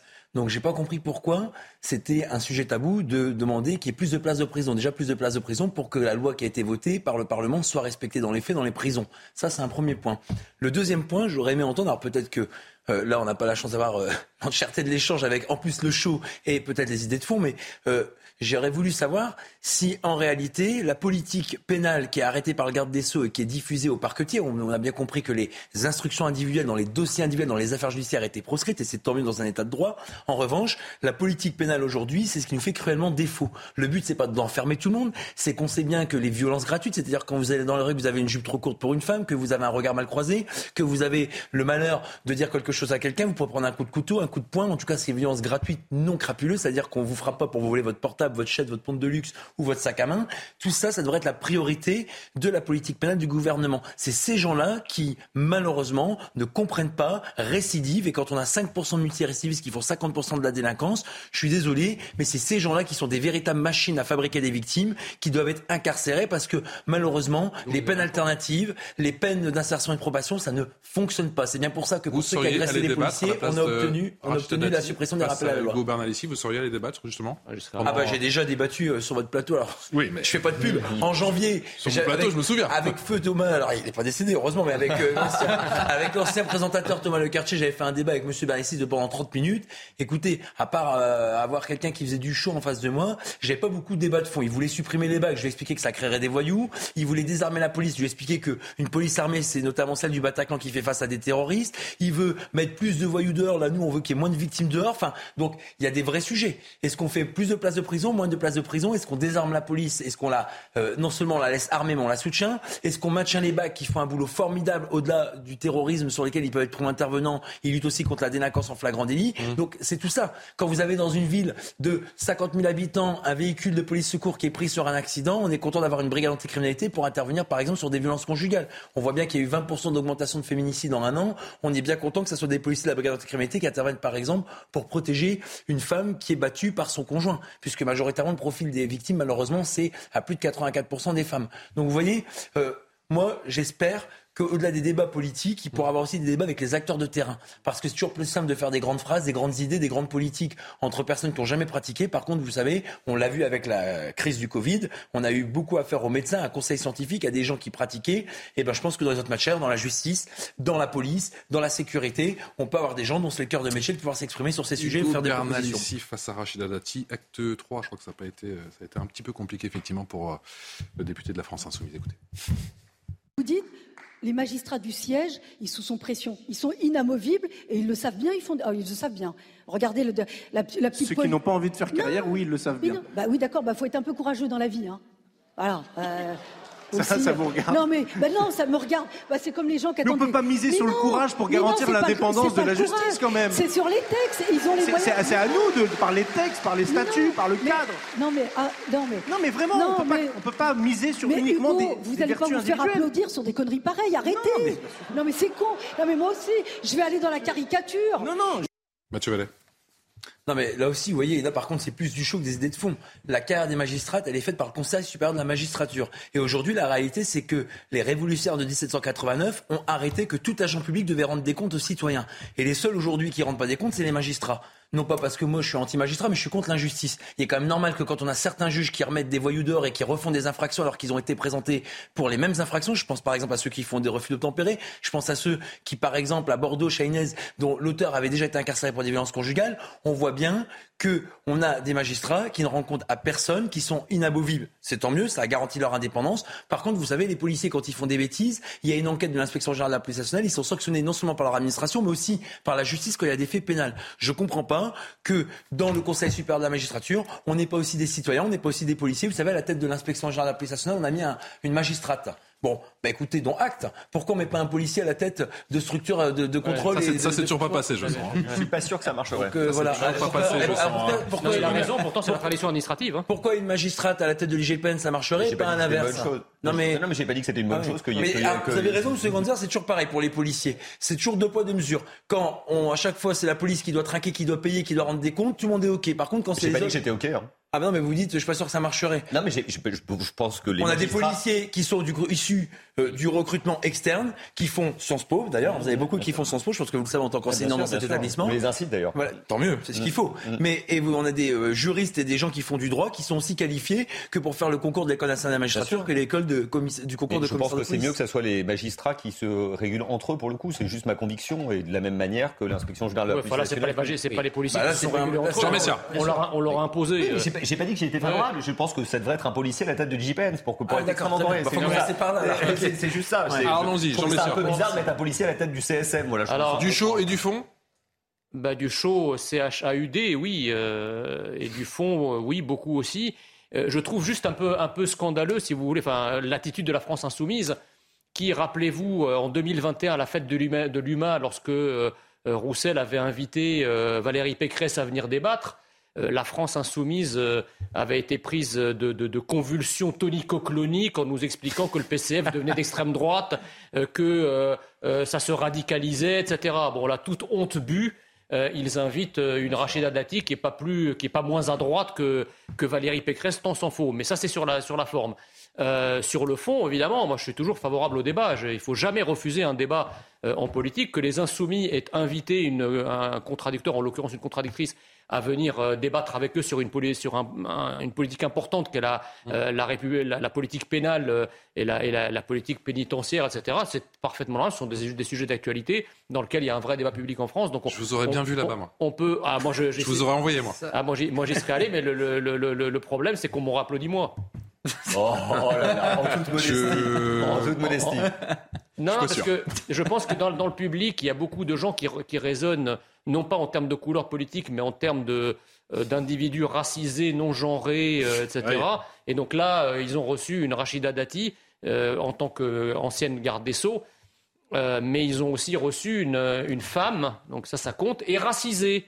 Donc pour les wokistes qui constituent la, euh, la- une grande partie de la France insoumise, euh, il y a aussi cette clé de lecture-là qui permet... Voilà. Non mais plus sérieusement, je pense que les- la, la problématique euh, sécuritaire et pénale est un vrai maillon faible chez la, France insoumise. Donc c'est un vrai courage de leur part d'avoir invité quelqu'un euh, comme Rachida Dati qui a à peu près euh, la tête sur les épaules sur ces questions. Parce que eux, euh, ce dont ils rêvent, c'est effectivement, euh, enfin ils voient, je pense, la séance de karting à Fresnes euh, la semaine dernière euh, comme quelque chose qui va pas assez loin euh, par rapport à la réinsertion dont ils rêveraient eux. Procès d'intention. Mathieu ouais, rapidement. Oui, non, rapidement, je dirais pas forcément dans le sens de Jean Messia, mais il est vrai qu'il y a un vrai C'est courage. C'est-à-dire que si vous prenez une enquête à risque qui avait été faite pour l'AFI euh, en- un an avant la présidentielle, vous voyez que sur les sujets économiques et sociaux, eh bien l'AFI a aujourd'hui une vraie portée. C'est-à-dire que la plupart des Français étaient d'accord sur les grands thèmes économiques portés par la France insoumise. Là où la France insoumise est minoritaire, c'est en effet sur les questions régaliennes, sur les questions d'immigration, de sécurité, etc. Inviter quelqu'un pour débattre sur ces sujets-là, c'est en effet plutôt courageux. Il ne faut pas non plus être dupe de la manœuvre de communication. C'est-à-dire qu'en invitant Rachida Dati, Olivia Grégoire, etc., Marlène Schiappa. Marlène Schiappa, eh bien, vous faites la une, vous faites le buzz et surtout vous expliquez aux Français, regardez aujourd'hui, il y a une opposition qui perce, qui est audible, qui est visible et qui est claire, c'est la France insoumise par rapport au gouvernement. Du point de vue, c'est de la base politique, euh, c'est la politique politicienne, mais du point de vue de la communication, c'est plutôt bien joué, Heureusement que même si ça n'exclut pas le courage. Heureusement que leur atelier n'était pas interdit aux blancs, hein, sinon il n'y aurait eu personne dans la salle. Allez, dans les rangs de la police judiciaire, la réforme de la police nationale continue de, de heurter, si je ne m'abuse. La création de l'Association nationale de la police judiciaire à politique, sans étiquette syndicale, a été donc annoncée ce jeudi. Elle entend, Mathieu Vallet, défendre l'indépendance de la PJ face au projet de réorganisation voulu par le ministère de l'Intérieur. Est-ce que c'est une évolution ou une révolution qui s'annonce pour la PJ Bah, en réalité, c'est pas quelque chose qui date d'hier. hein. Les directions départementales de la police nationale, en fait, pour essayer de faire plus simplement possible, c'est qu'on a une structure, une organisation policière qui, par ses acronymes et ses euh, strates, euh, rendent compliqué pour le grand public la lisibilité de notre institution. On a plusieurs maisons. On a des gens qui font la lutte contre l'immigration, la police aux frontières, on a des gens qui font de l'ordre public, les CRS, on a des gens qui sont spécialisés en investigation, qui sont pas uniquement la police judiciaire, il y a des sûretés territoriales, il y a des services judiciaires dans chaque commissariat. Quand vous avez déposé plainte pour votre véhicule cassé, parce qu'on vous a mis un coup de poing, parce que votre femme est victime de, euh, enfin la femme est victime de conjugale. Donc euh, voilà. Et puis on a toutes ces strates en fait qui aujourd'hui depuis des années fonctionnent bien, et c'est euh, le pouvoir politique qui veut faire de cinq maisons une maison. Donc on veut un peu singer les gendarmes. Faut être honnête. Dans les euh, fonctionnements gendarmesques, chez les gendarmes, vous avez une tête avec un fonctionnement et il n'y a pas de tuyau d'or. Sauf que les gendarmes ne gèrent pas la même délinquance. D'abord, les gendarmes n'ont pas de police aux frontières, ce que nous on a. Ils n'ont pas de service de renseignement puisque on a la direction générale de la sécurité intérieure et ils sont intégrés dans le renseignement territorial. Donc, je rappelle qu'ils dépendent de la police nationale. Donc, vous voyez, je ne veux pas perdre aux téléspectateurs, mais c'est une réforme qui se fait un peu à la hussarde avec euh, malheureusement euh, le bout de la lorgnette qui n'est pas pris euh, correctement. On a fait une expérimentation dans les Outre-mer qui malheureusement Elle est motivée par quoi justement cette Parce qu'on veut qu'un chef. Si vous voulez, aujourd'hui, quand vous êtes dans un département, vous avez un patron qui représente la police aux frontières, un patron qui représente les CRS, un patron qui représente la police judiciaire, un patron qui représente la sécurité publique. Mmh. Dans chaque matière correspond une spécialité qui correspond à la délinquance auquel on est confronté sur le terrain. Les brigades du TIC qui ont été créées au début du XXe siècle par Clémenceau, effectivement, ont d'excellents résultats. Il suffit de regarder l'affaire de Colmar, mmh. cette malheureuse victime qui s'est fait tirer dessus par un assassin présumé qui a été interpellé par la police judiciaire, notamment par la brigade de recherche et d'intervention nationale. C'est des policiers qui font à la fois et des enquêtes, mmh. des défilatures et des surveillances et de l'interpellation sur le terrain. On voit bien que c'est efficace. Maintenant, est-ce que changer les chefs, avoir un seul chef par département sans prendre compte des spécificités de nos spécialités qui correspondent à une délinquance bien précise, ça changera les choses? J'en suis pas persuadé. Moi, je pense que le syndicat que je représente euh, aurait voulu une réforme où on ait plus de temps. En plus, vous savez que l'équipe projet au ministère intérieur qui gère ce dossier-là a changé deux fois. Il y a eu des mots très durs, hein, j'ai vu dans le communiqué, sacrifice de la police judiciaire, réforme opaque et mortifère. Non, mais euh, la police judiciaire, il faut être clair que ce soit la police judiciaire, que ce soit les enquêteurs départementaux ou dans les commissariats, l'indépendance, ça sera toujours garantie. Je vois pas un préfet parce que si vous voulez, aujourd'hui, le patron qui dirige les policiers en tenue dans le département, il dépend du préfet. Avec les aires euh, technologiques et les moyens qu'on a, téléphone, traçabilité, etc., mmh. je vois pas un préfet ou un responsable administratif demander à ce qu'on n'enquête pas sur telle personne, sur tel dossier ou sur telle thématique sensible. Ça se serait rapidement. Maintenant, on a une délinquance organisée, on a une criminalité organisée, on a aussi de l'antiterrorisme. N'oubliez pas que la sous-direction antiterroriste qui gère les grandes affaires dont on fait les coups lorsqu'il y a des attaques euh, à, caractère terroriste, c'est elle qui est aussi euh, partie prenante. Il faut qu'elle garde cette spécificité. C'est des enquêteurs chevronnés qui sont sur des thématiques spécialisées. Quand on parle du cyber, puisque c'est un grand objectif de la loi d'orientation qui va être débattue au Parlement en octobre, avec 15 milliards d'euros, je rappelle, dont plus de la moitié prévue pour le cyber, et eh ben effectivement, ça aussi, c'est une spécialisation de la police judiciaire. Par contre, on prend le stupéfiant. Aujourd'hui, dans les commissariats, dans les services territoriaux, dans les services nationaux, tout le monde fait du stupéfiant. Mais par contre, là où je termine pour pas être trop technique, c'est que la réforme, elle vise à l'échelon départemental. Une police judiciaire, c'est à l'échelon zonal. Ça veut dire que vous pas contenez, euh, par exemple, un trafic de stupéfiants à Marseille. Des fois, vous avez des ramifications qui sont faites sur la commune, par exemple, à côté de Toulon, ou en tout cas dans le Var, à côté des Bouches-du-Rhône, ou bien dans les Alpes-Maritimes. Et c'est là qu'on voit que la transcendance territoriale, la compétence nationale aussi de certains offices qui luttent contre la criminalité organisée en appui des services territoriaux, font que toutes ces spécificités, cette technicité et cette expertise que représente la police judiciaire devront être préservées. On a un patron de la police nationale qui nous a, qui a dit à ses directeurs qu'il ne serait pas le fossoyeur de la police judiciaire. Mmh. Mais effectivement, c'est une réforme mal ficelée, mal expliquée, mal calibrée. Donc, mmh. comme on va aller vite, comme on a une communication qui malheureusement prime sur le fond de la part du ministère de l'Intérieur, eh ben, il va falloir faire beaucoup de pédagogie. Il va falloir c'est mis en œuvre par le directeur général de la police nationale, un certain Frédéric Vaux, si je ne bah, qu'il le fait sous les instructions du ministre de l'Intérieur, évidemment. On est bien d'accord. Mais c'est pas Je connais vraiment beaucoup moins bien le sujet que vous, donc je vais. Je, mais je reconnais, pardon, je reconnais que c'est très technique, mais c'est compliqué. mais deux, deux, ou trois. Euh, J'espère que j'ai essayé de vulgariser. C'était très clair, mais deux ou trois remarques quand même euh, qui semblent de bon sens. Alors qu'un ministre veuille réorganiser son administration, euh, c'est bien son, c'est bien son rôle. Tout à fait.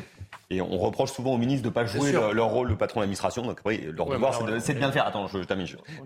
C'est la première chose. la deuxième chose, instinctivement, euh, comme ça, pour mon expérience passée de, de haut fonctionnaire, je, je sais que les la tentation de la consolidation, de la construction de grands machins administratifs est toujours très tentante intellectuellement quand on est en cabinet ministériel ou en haut de la hiérarchie d'un ministère, mais c'est rarement une bonne idée. Il y a quelques bons exemples quand on a réformé les impôts pour mettre en place l'impôt à la source. Auparavant, on avait simplifié le, mmh. les systèmes fiscaux, mmh. mais c'est pas reproductible dans tous les ministères, notamment, et ce sera ma troisième et dernière remarque, pour ce qui est de la lutte contre la délinquance qui, de mon point de vue, me semble quand même euh, nécessiter plutôt de, de l'agilité, euh, des petites équipes euh, de, de, la mobilité qui ignorent les frontières géographiques. Hein. Moi, ce que je trouve, de mon point de vue, totalement archaïque, c'est l'organisation départementale de l'État en général et notamment la sécurité. Parce que s'il y a un phénomène euh, qui ignore les frontières départementales. Euh, c'est bien la délinquance. C'est bien la délinquance. Donc c'est pour ça d'ailleurs qu'il y a des, sous votre contrôle les offices nationaux, parce qu'en fait euh, aujourd'hui les délinquants passent d'un territoire à l'autre. Alors évidemment il y a aussi la délinquance très très localisée, mais la, gros, la délinquance la plus dangereuse, la plus technologique, les trafiquants de drogue, les gens les plus violents, ils, quand ils passent des, des, Bouches du Rhône au Var, ils ne demandent pas l'autorisation de diriger. Aujourd'hui, quand ils vont à l'étranger, en, judiciaire, je, je reprends Il y a des zones, il y a des zones. il y a des zones, et non seulement vous avez des fast dans chaque grande entité. Vous en avez à Marseille, à Lille, à Lyon, mhm. à euh, Montpellier. Enfin, vous avez des antennes qui gèrent le stupéfiant, mais qui ne sont pas déconnectées les unes des autres, puisqu'il y a un OFAST national qui est basé. Ça me rassure. Ah non, justement, donc mieux, je suis ça. Il y a un OFAST à Nanterre qui centralise tous les renseignements. Puis vous savez que une fois par semaine, mhm. tous les acteurs qui luttent contre les stupéfiants se réunissent au sein d'une structure qui permet entre les douanes, entre les policiers, entre les services de la voie publique, notamment mhm. par exemple à Marseille, les policiers qui démantèlent les points d'île, de partager les renseignements. Et sur la sécurité publique, c'est un peu moins vrai. Depuis un an et demi, on a les directions zonales de sécurité publique. Si vous voulez, dans chaque zone de défense, on a sept en France. Alors j'enlève Paris qui dépend du préfet de police. Je prends les six autres zones de défense. Donc Lyon, Marseille, etc. Exactement. Vous avez un haut fonctionnaire de police qui, en fait, lui est chargé de coordonner tous les moyens de sécurité publique dans une zone. Vous prenez encore une fois, bon, enfin, on peut changer de zone, hein, il n'y a pas que Marseille, mais c'est une ville un peu de cœur pour y travailler trois ans, mais on peut prendre ma ville d'origine, Lille. À Lille, par exemple, vous avez un directeur zonal qui va ventiler les moyens. Par exemple, s'il y a des grosses émeutes à Amiens, il peut mettre des effectifs de Lille en renfort à Amiens ou des effectifs de Beauvais en renfort à Amiens et vice versa. On voit bien qu'aujourd'hui, malheureusement, on a payé aussi le non-remplacement d'un fonctionnaire sur deux mm. qui, nos politiques ont du mal à le comprendre. Mais quand c'est décidé en 2007 par Nicolas Sarkozy, on a les effets 5 à 10 ans après. Vous savez, c'est un peu comme le Titanic.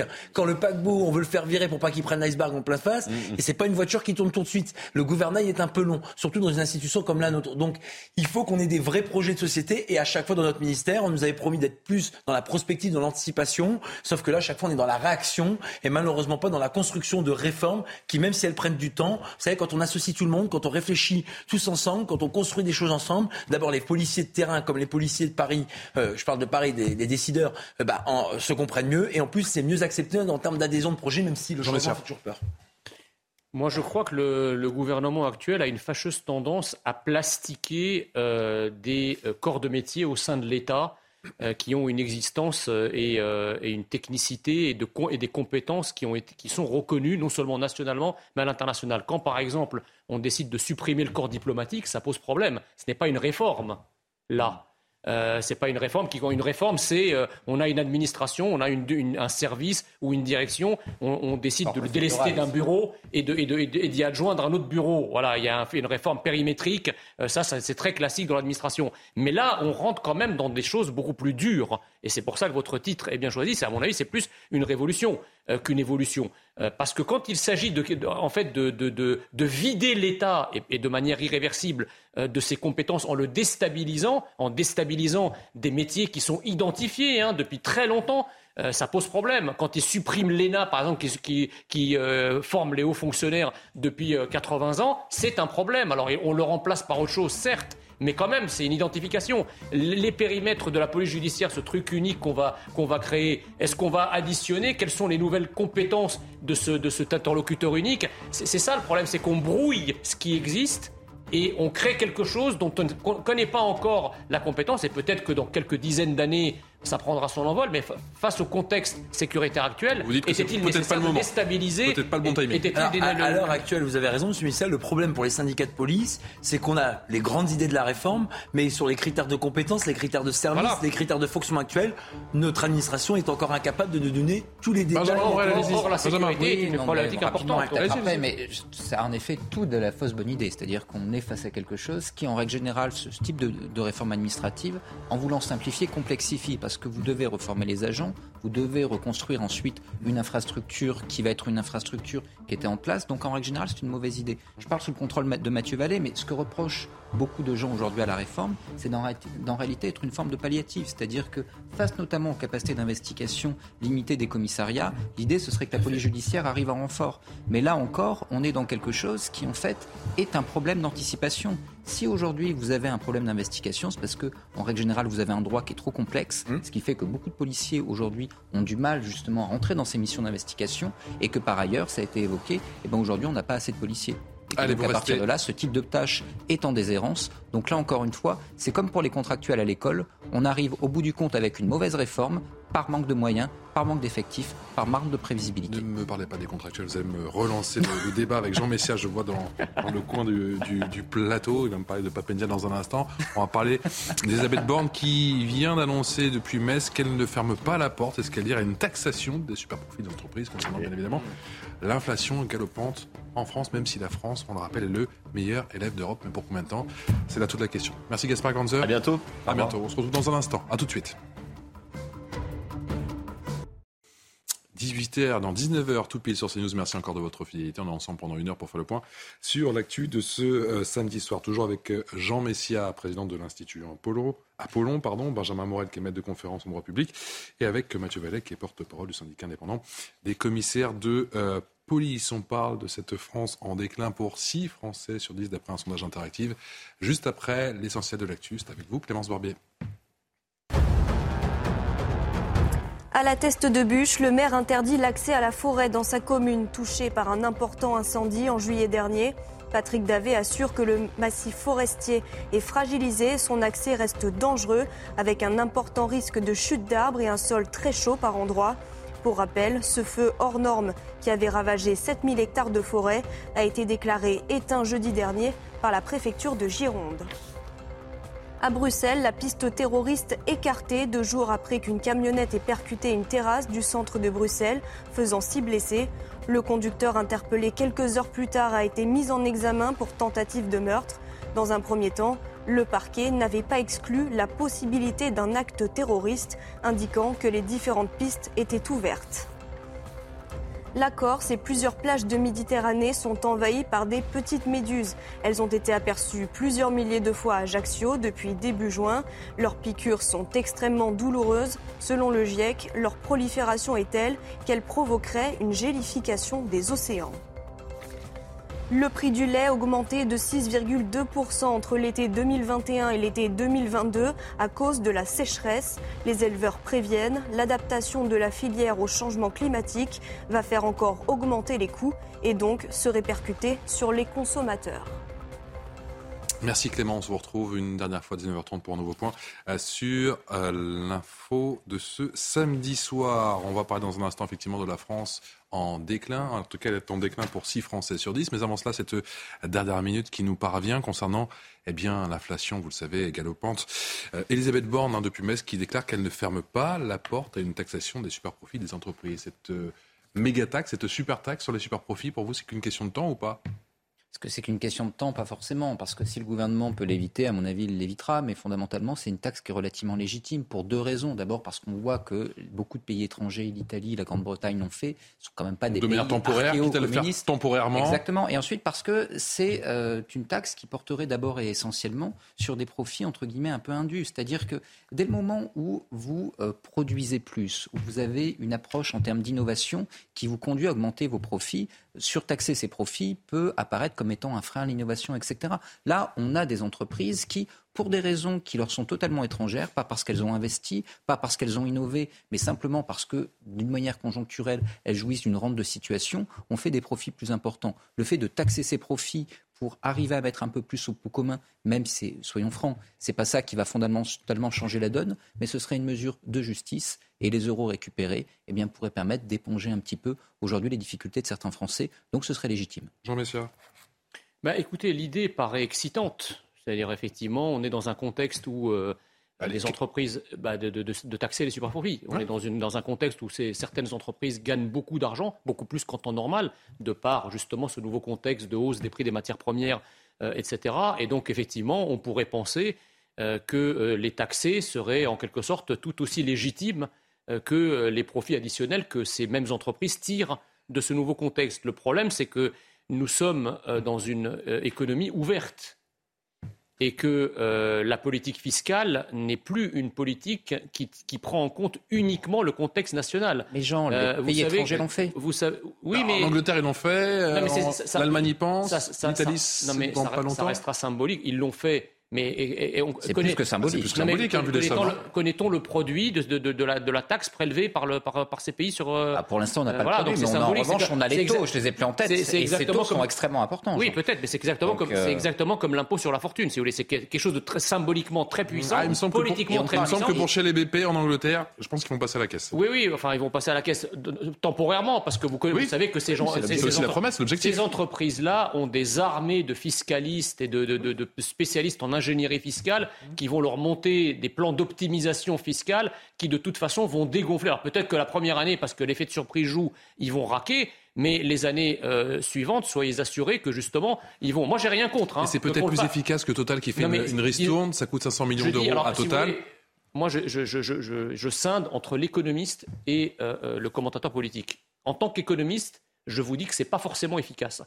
Euh, pour des raisons, justement, parce que les, les entreprises, comme les particuliers d'ailleurs, votent avec leurs pieds, comme disait l'économiste Thiebou dans un modèle en 51. Mmh. Donc, si vous voulez taxer trop dans un pays, ben, ils vont dans, dans- dans un pays où la, la fiscalité est moins importante, Ils- où ils montent leur siège dans un pays où la fiscalité est moins importante. Mais politiquement, personne ne comprendrait effectivement que des entreprises qui réalisent des profits exceptionnels dans un contexte exceptionnel d'abord parce que, en raison de leur activité, mais exceptionnel aussi pour les Français qui ont à, à payer eux aussi à, à travers l'inflation des prix de plus en plus élevés, personne ne comprendrait politiquement que ces entreprises ne mettent pas la main à la poche. Je dis juste attention, c'est pas une solution miracle parce que ça peut, dans les années euh, suivantes, euh, se dégonfler très vite. Donc il ne faut pas considérer ça comme une recette pérenne euh, pour les raisons que j'ai indiquées Les en exagérant on est incapable de le faire? On est capable de le faire. On a aujourd'hui les mécanismes qui sont les mécanismes juridiques. La seule difficulté, entre guillemets, technique, c'est que la plupart des profits dont on parle sont réalisés à l'étranger. Or, normalement, vous êtes taxé non pas euh, dans l'endroit où vous avez votre siège social pour une entreprise, mais à l'endroit où vous faites les profits. Donc après, on peut arriver malgré tout, on a malgré tout des instruments qui permettent non pas de taxer l'ensemble des profits, mais d'en taxer une partie. Ensuite, je crois que les euh, précautions et les craintes de gens ne sont pas fondées. C'est-à-dire que si jamais ces entreprises jouissent sur 10, 20 ans d'une rente de situation, ça veut dire que notre économie va très très mal et que la crise, eh bien, je parle de la crise énergétique, etc., on n'y a pas trouvé de solution. Là, l'objectif, c'est d'un point de vue temporaire, d'un point de vue extrêmement conjoncturel, au vu de profits extrêmement importants liés à cette conjoncture, de pouvoir avoir une forme d'équité. Dans deux ans, espérons que pour le coup, le modèle énergétique, etc., les choses auront bougé. Autre déclaration d'Elisabeth Borne. excusez-moi, pardon de de- de vous contredire, euh, mon, mon cher Benjamin, mais le, le problème, c'est que euh, la crise que nous vivons n'est pas une Non. crise conjoncturelle. La guerre d'Ukraine et l'inflation qui va avec ne va pas s'arrêter l'année prochaine. Je suis bien d'accord, Voilà. mais malgré tout, concernant l'énergie, concernant notre mix énergétique, Mais vous- non, mais- concernant la façon dont aujourd'hui nous sommes raison. dépendants de ces entreprises, etc., Vous on avez peut raison. espérer que les politiques mises en place seront d'adapter moi, je ne crois pas, cette je ne crois pas que ça, je, je ne crois, je ne crois pas que ça soit le cas. Et si effectivement on veut taxer les super profits, mais c'est pas simplement une taxe ponctuelle qu'il faudrait. Moi, je milite plus pour une réforme fiscale générale, Ça, euh, qui est l'arlésienne, comme vous le savez depuis des années, de la politique, qui permettrait justement d'avoir une taxation au bon niveau et, une- et un pouvoir contributif euh, équitable pour, le- pour, chacun, pour chacun des Français. là, voilà ce qu'il faudrait. Mais là, c'est une usine Là, à gaz qu'aucun gouvernement n'a jamais eu le courage d'ouvrir. Là, Jean, vous parlez de taxes sur euh, les ménages, sur les individus. Non, mais c'est surtout Là, sur, les, euh, non, sur les sociétés aussi. là, La- sur non, les- mais la réforme fiscale est une réforme globale, Là, pas sur les seulement sur les sociétés, ménages. ah bah, si vous parlez de, notamment des tranches, etc., là, vous parlez plutôt des, tâches, des, des taxes sur les ménages. Non, non, Mais pas- sur, pas parlé des sur- tranches, hein. sur la taxation concernant les entreprises, on peut se retrouver. Le vrai problème, comme je l'évoquais tout à l'heure,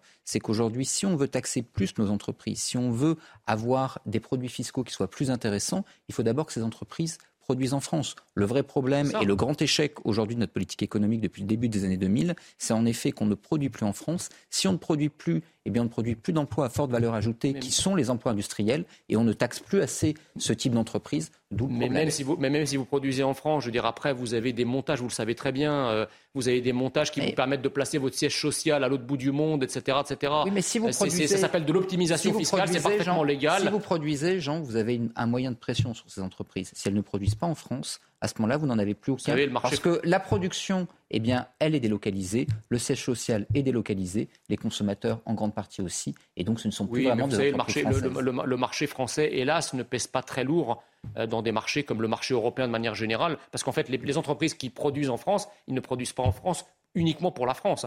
Très souvent, la France est un hub qui permet de distribuer sur le reste de l'Europe. Or, si ce n'est pas la France, ça peut être l'Allemagne, ça peut être l'Irlande, ça peut être l'Italie, euh, voilà. D'où l'intérêt d'avoir une politique industrielle qui fait que bah, la plupart aujourd'hui de nos composantes et de nos productions... Rapidement, rapidement pour terminer sur ce thème, euh, toujours à nos confrères du Parisien, Elisabeth Borne promet de ne pas laisser les prix de l'énergie exploser. Est-ce que c'est le type de, de promesse qu'on peut tenir?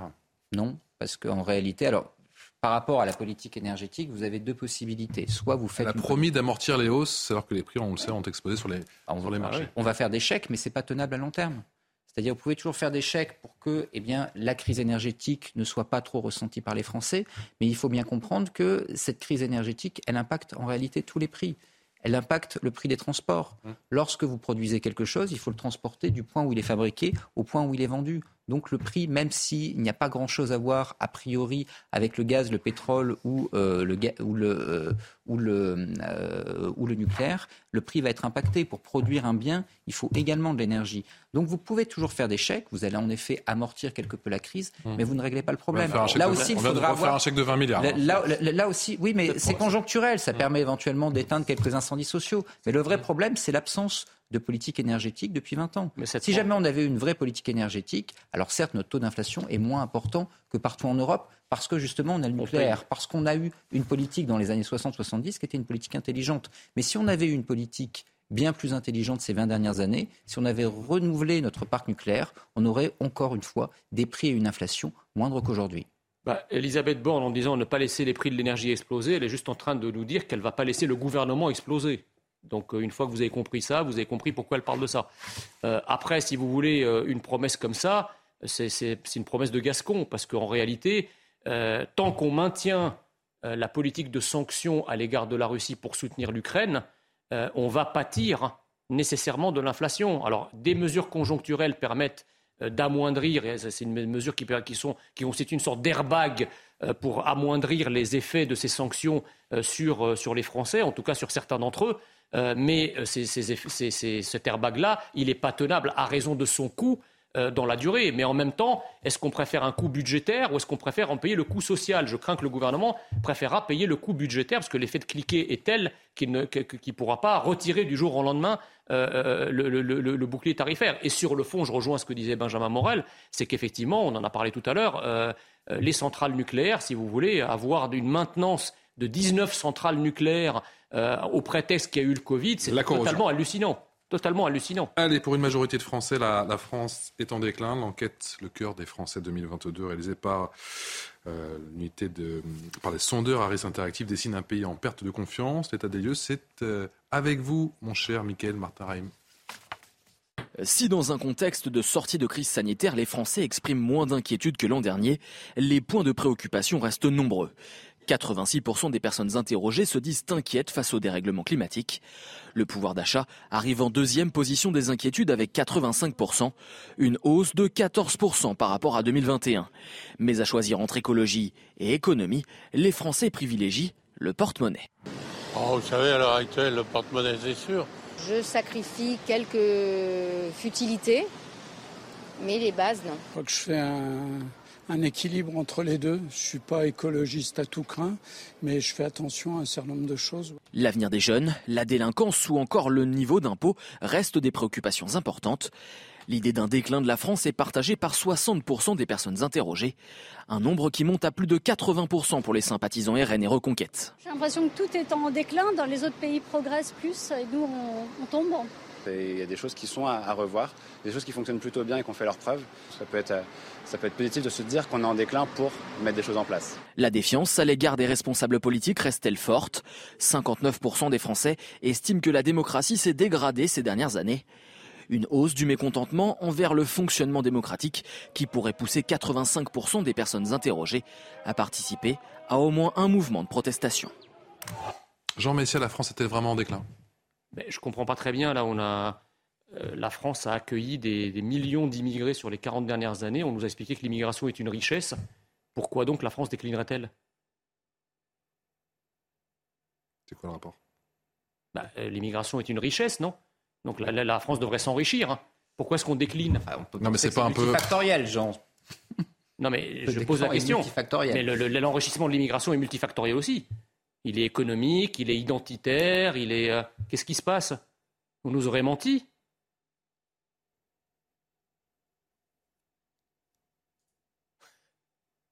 Vous me laissez sans voilage. j'ai du mal à répondre à ça, Jean. Moi, j'ai du mal à répondre à ça aussi. C'est pour ça. Je vous sens un brin focalisé. Pas du tout. Ah si. Pas du tout, parce que ça fait partie en plus des, des Ah, thématiques. ça fait partie. Ça fait partie des Ça fait thématiques. partie des thématiques, mais c'est pas la Non, mais quand, quand on dit que c'est une richesse, on, on parle de quelle richesse au juste? Hmm. Quand tu dis que l'immigration est une richesse pour la France, c'est quand même le leitmotiv sur lequel on a vécu pendant 40 ans. C'est une richesse à quel niveau? Au niveau financier, au niveau intellectuel, au niveau culturel? C'est bien qu'on comprend tout ça à l'intérieur. Donc c'est exactement toutes les thématiques qui sont posées dans ce sondage.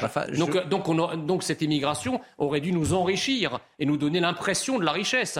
Or, si 60% des Français trouvent que Jean, nous déclinons, Jean, et, et- et bon, ils, ont, et Jean, ils ont raison, Jean, parce que la France s'est tiers-mondisée. Voilà la vérité. je vous aime beaucoup, mais vous, êtes, Voilà. vous êtes un tantinet focalisé, c'est-à-dire qu'on a abordé des sujets, on vient d'aborder des sujets. On n'a pas renouvelé notre parc nucléaire, on a un souci énergétique. Hier, un pays qui était compétitif du point de vue international, pas parce qu'il sujet. avait une énergie euh, relativement bon marché et parce qu'il avait des infrastructures qui se tenaient, aujourd'hui il est beaucoup moins. On a un pays qui, qui plus est, eh bien, n'a pas défendu ses intérêts au niveau international. Aujourd'hui, on a des marchés qu'on a perdus. On a même euh, une situation culturelle qui est mauvaise. Enfin, la langue française qui est rayonnée dans le monde aujourd'hui est très très mal défendue par notre propre pays. D'ailleurs, au sein de notre propre pays, euh, vous regardez aujourd'hui les publicités partout, vous voyez du franglais à tout va. Aujourd'hui, notre culture en elle-même n'est même plus défendue à l'intérieur de nos frontières. Donc, vous avez de vrais vrais sujets qui entraînent ce déclin. On peut discuter évidemment du rôle de l'immigration là-dedans, mais ce n'est pas que ça. On a aujourd'hui et on a eu hier un ça. défaut de projection. Non, du non, je pays. dis pas- non, non. On a eu un défaut de Pour projection que du ça. pays. Non, on a des politiques qui ne se seront pas projetés dans l'avenir et aujourd'hui on en paye le prix. On a un pays qui ne sait pas où il va et vous ne pouvez pas euh, entraîner une nation, vous ne pouvez pas entraîner des citoyens vers un projet qui n'existe pas. Si jamais Selon le Fonds avions monétaire international, Benjamin, la France est la septième puissance économique. La France est aussi la sixième puissance commerciale d'après un classement de l'Organisation mondiale du commerce. Côté innovation, la France se classe cinquième d'après l'Office européen sûr. des brevets. Sur le plan militaire, on rappelle qu'elle possède le sixième budget consacré à la défense. Et pourtant, il y a comme un décalage avec ces six Français sur dix qui pensent mais parce que qu'elle est en déclin. Mais parce que vous avez un vrai déclin. Je suis désolé. Regardez l'état de nos services publics. On en parle tout le ouais. temps. Regardez l'état de nos finances publiques. Je veux dire, on ne peut pas dire qu'aujourd'hui, quelle que soit la manière dont on conçoit la dette, que nos, nos finances publiques aujourd'hui sont en bon ordre. On ne peut pas dire également que notre position au sein de l'Union européenne a été renforcée ces dernières années. On est fondamentalement beaucoup plus fragile. Aujourd'hui, on ne parle plus d'égal à égal avec des pays avec lesquels, jadis, nous étions en capacité de parler à égal à égal. On parlait ces derniers jours d'Emmanuel Macron en Algérie. Jadis, quand la France euh, parlait euh, dans un tête-à-tête vis-à-vis avec l'Algérie, il y avait un rapport d'égal à égal. Aujourd'hui, on est en grande partie dépendant d'Alger pour ce qui est de euh, nos ressources énergétiques. Et Pas si, demain, et si demain Alger, non pas tant pour les ressources énergétiques, je vous le concède, et si demain Alger dit, eh bien, moi je me tourne du côté de Pékin pour euh, mes marchés, nous n'avons plus rien euh, n'a argumenté. Donc, en effet, je veux dire, aujourd'hui, nous sommes dans une situation compliquée. Vous parliez des chiffres en matière d'innovation. Je suis désolé, mais il y a un vrai problème du point de vue de l'innovation aujourd'hui en France. L'université est sinistrée. On n'a pas assez de lien entre recherche fondamentale et recherche appliquée. On a une vraie fuite des cerveaux aujourd'hui. La plupart de euh, nos scientifiques sont tentés justement d'aller sur le marché américain se vendre euh, à meilleurs frais. Donc il y a un vrai vrai sujet. Et je crois qu'en effet, ce ressenti-là aujourd'hui, singulièrement, eh bien, doit conduire nos politiques à se projeter dans l'avenir. Les Français sont pessimistes ou réalistes? Ah, ils sont réalistes. Mais je vais poser une, une autre question, et cette fois-ci, vous allez voir, ça va bien se passer. Euh, Ça se passe toujours bien. Ça fait 40 ans qu'on nous dit que nous vivons sous les, sous les auspices du progressisme. Emmanuel Macron avait été élu en 2017 euh, comme président du progrès. Comment se fait-il que six ans après, on décline? Mais lui, il va pas Eh. vous dire, il va- mais lui, il va pas vous dire ça, Jean Messia. Ben si. Il va pas vous dire qu'on décline. Bah, la, France, la France, en tout cas, si, si 60% des Français le mentent, le, le, le- le- si, si, si, le- Je ne me souviens plus du chiffre, mais vous avez vu 60% encore ce grand barreau du côté de Versailles avec tous les dirigeants de la planète, effectivement, où le président de la République, effectivement, Donc, l'Élysée, 40 ans de progressisme. de tous les investissements qui étaient faits en France. Mais c'est ce que je dis, 40 ans de progressisme entraînent 60% des Français qui sentent que la France est en déclin. Hmm. C'est vachement une réussite. Je veux dire, ça, encore une fois, ça ne date pas de Macron. On peut se. Non, mais j'ai dit 40 ans et j'ai pas. sur le, sur le constat. Mais Macron, il, ça fait pas 40 ans qu'il est président. Alors, objectivement, si on veut être tout à fait clair, euh, on a des finances publiques si on prend le dernier quinquennat qui ont décliné. En revanche, du point de vue des investissements directs à l'étranger notamment, on se situe extrêmement bien aujourd'hui au niveau européen, pour ne pas dire en tête. Et en effet, les politiques là-dessus ont plutôt porté. On a un taux de chômage qui est bien meilleur. On a qui plus est une situation économique qui, au vu des crises que nous avons traversées, n'a pas été si mauvaise. Faute à Macron, pas faute à Macron, je ne rentrerai pas dans le débat. Vous avez des éléments qui sont des politiques publiques qui n'auraient pas du tout été envisagées par lui en 2017. Et je crois qu'on oublie souvent le rôle, je sais que vous êtes sensible parce que vous en venez, de l'administration Benjamin, Benjamin d'action. Mais fondamentalement, encore une fois, si vous prenez la situation sur les dernières décennies, vous êtes dans une situation mais une situation de déclin. Non mais, non, mais attendez, euh, non, pas, pas forcément. Si vous prenez uniquement les grands agrégats économiques, notamment le PIB, est-ce qu'aujourd'hui le PIB de la France il est supérieur à celui de la France il y a 30 ans? Oui. Ah oui, évidemment. Voilà. Donc la, la, France, objectivement, de manière macroéconomique, elle est plus riche. mais, vous savez très bien qu'il ne faut pas raisonner, un, en PIB constant, et que deux, vous avez la question ensuite du rapport entre les nations concernant le PIB. Exactement, mais ce que je veux vous dire, c'est que, tout à fait, c'est pour ça que je vous dis, parce que ceux qui disent que c'est pas en déclin, c'est le, le genre d'argument qui vous sortent en disant mais aujourd'hui on vit mieux qu'il y a 50 ans en, moyenne, il y a 50 ans, on n'avait pas 5, semaines de congés payés, on n'avait pas tout un tas de, droits euh, et, de facilités qu'on a aujourd'hui, et on n'avait pas non plus les salaires et le, niveau de vie euh, global macroéconomique, la France, euh, par rapport à, il y a 50 ans. Mais ça, c'est une illusion d'optique, et vous avez donné quelques arguments pour le contredire, mais surtout, les Français sentent qu'il y a une véritable tiers-mondisation de leur pays. Quand vous descendez à Paris, vous voyez l'état de nos rues. Il y a eu un, dossier du Figaro mmh. qui a été consacré. Euh, la question, c'était la, France est-elle devenue moche? Et je vous conseille d'aller le voir. Euh, tout ça participe parce que quand vous avez un pays qui sent sauvage, un pays où le chômage de masse euh, existe sur longue durée. Un pays qui ne croit qu'entre 1 et 1,5% son économie en, vitesse de croisière un pays euh, qui euh, perd ses euh, traditions, ses us sur des territoires entiers. On parle de territoires perdus, ils ne sont pas perdus pour tout le monde, ils sont perdus pour les Français. Tout ça participe quand même non pas d'un sentiment de déclin, mais d'un vrai déclin qui est pour le coup perçu par les Français comme tel. Un sondé sur quatre, Mathieu Vallet, juste que eh bien, la France est un pays autoritaire, ce qui est plutôt cocasse. Alors que l'on parle très souvent de, cette quête, cette reconquête en termes d'autorité concernant effectivement notre beau pays. Euh, ouais, moi j'essaie toujours d'être euh, terre à terre euh, parce qu'en fait, ce qui manque aujourd'hui cruellement chez nos décideurs publics, c'est le bon sens. Alors on avait Gérald Darmanin qui nous disait qu'il fallait être beaucoup plus souvent dans les bistrots plutôt que dans les sphères technocratiques. Euh, c'est vrai que par exemple, quand vous avez 59% dans votre sondage de Français qui ont une défiance vis-à-vis de leurs responsables politiques, on le voit chaque élection. Depuis 2020, même s'il y a eu la crise Covid, vous avez bien vu qu'aux élections municipales, aux élections départementales, régionales, présidentielles, législatives, à chaque fois on a plus d'un Français sur deux qui ne va pas voter. Et ça, c'est quelque chose qui nous interpelle. La faiblesse des syndicats aussi. Alors, je ne vais pas euh, me gargariser ici que dans la police, on a un taux de syndicalisation depuis 84%. Mm. Mais j'aimerais que cette syndicalisation, ce taux, soit aussi identique dans tous les strates de la sphère privée. Parce qu'au plus vous avez des syndicats forts, au plus ils pèsent. Et au plus ils pèsent, au plus ils font face à des gouvernants pour défendre les intérêts des travailleurs qu'ils représentent. Et quand vous avez des syndicats qui sont plus puissants, qui sont pas assez représentatifs, vous avez les gilets jaunes, vous avez des débordements qui se passent dans la rue parce que les gens n'ont pas l'impression d'être représentés et défendus correctement. Et nous, c'est le leitmotiv des syndicats de police de représenter et de défendre au mieux les intérêts de ceux qu'on représente. Donc vous regardez aussi, puisque ça impacte les policiers directement, la rénovation urbaine. Depuis la loi Bourlot de 2003, on a eu des milliards d'euros par le biais de l'Agence nationale de rénovation urbaine, ce qu'on appelle vulgairement l'ANRU, qui a été mis dans les quartiers. Sauf qu'encore une fois, on s'est dit qu'en faisant euh, le changement de mur, en repeignant les façades, ça allait changer le problème de fond de ces quartiers. Et vous regardez bien qu'en fait, les fractures, qu'elles soient dans les quartiers ou dans les campagnes, aujourd'hui, elles sont les mêmes. Difficulté d'être soigné, difficulté d'être protégé, difficulté d'accéder aux services publics, difficulté aux enseignants de transmettre le savoir. Donc je pense qu'au-delà des chiffres, il y a des vies. Au-delà de l'investissement qu'on met en milliards dans ces politiques, il y a des décisions concrètes à un sens qu'on veut donner à notre société.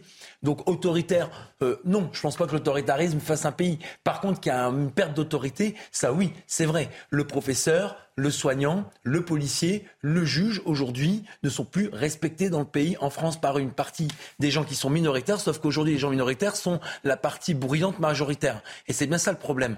Et c'est que les Français qui ne euh, s'expriment pas, qui ne votent pas, qui ne soutiennent pas bruyamment euh, tous ceux qui les protègent et tous ceux qui font les services publics, d'une certaine manière, laissent place libre à ceux qui sont minoritaires, bruyants, dérangeants et qui pourrissent le quotidien des gens. Moi, c'est ça que je pense. Et c'est pour ça que je dis toujours, oui, 72% des Français, par exemple, soutiennent leur police, mais c'est 72% des Français qui n'hésitent pas à le dire dans la rue, à le dire dans les urnes, dans les choix qu'ils font, à le dire à ceux qui les protègent. Parce que finalement, on entend que ces voyous, on entend que ceux qui à chaque fois posent problème, et malheureusement, on voit pas tous ceux qui, en réalité, veulent vivre paisiblement, honnêtement et méritocratiquement comme la France. Benjamin Morel, 26% des sondes estiment que la France est désormais un régime autoritaire. Alors, un régime autoritaire en sciences politiques, ça veut dire quelque chose de très précis. Ça veut dire quelque chose dans. Enfin, c'est un État dans lequel soit le droit de vote est limité, bafoué, soit dans lequel vous n'avez pas de pluralisme euh, politique, médiatique. Vous avez des partis qui sont interdits, vous avez euh, des médias qui sont à la botte du pouvoir, etc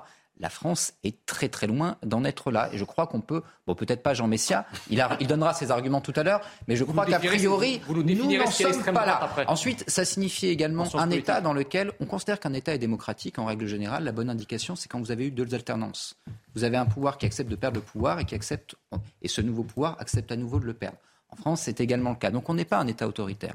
Néanmoins, il est certain que la démocratie ne fonctionne pas très, des très sondés bien. estiment que la démocratie fonctionne bien. Il faut voir que euh, notre système politique a été pensé dans un système de bipolarisation. Grosso modo, eh bien, vous aviez une grande partie de la population qui s'identifiait quitte à la droite, quitte à la gauche. Aujourd'hui, vous avez plus que 45% des Français qui s'identifient ou à la gauche ou à la droite. Ce qui crée un phénomène de désaffiliation politique. Là, ce n'est pas tout à fait le cas pour cette majorité, mais si on prend la majorité élue en 2017, vous avez 12,5% des inscrits, je crois, qui votent euh, pour euh, les candidats de cette majorité au premier tour. On a un effet de distorsion en termes de mode de scrutin et de représentation qui fait qu'on a beaucoup de Français qui ne sont pas représentés et qui donc ont deux tendances, ceux qui ne sont pas représentés, soit à se réfugier dans une contestation radicale, soit à s'abstenir. À ça s'ajoute un dernier point, et je m'en arrêterai là, qui est le sentiment également d'une dépossession politique. Le politique est réputé ne plus pouvoir vraiment agir sur le réel. Sur l'économie, on en a parlé. Alors, Jean va évidemment parler de l'immigration, mais en effet, ça Pas du. Pourquoi également. Évidemment. Grosso modo, voter pourquoi c'est une et chez ensuite, Et, et ensuite, parce que eh bien, cette dépossession, elle se fait aussi parce que vous avez un politique qui est réputé ne plus considérer la vie des Français. Je rappelle qu'en France, les derniers référendums qui ont euh, eu lieu ont tous été foulés aux pieds. Référendum de 2005 sur la Constitution européenne, les Français ont voté non, elle est passée quand même. Référendum sur la collectivité unique en Corse en euh, 2003, je crois.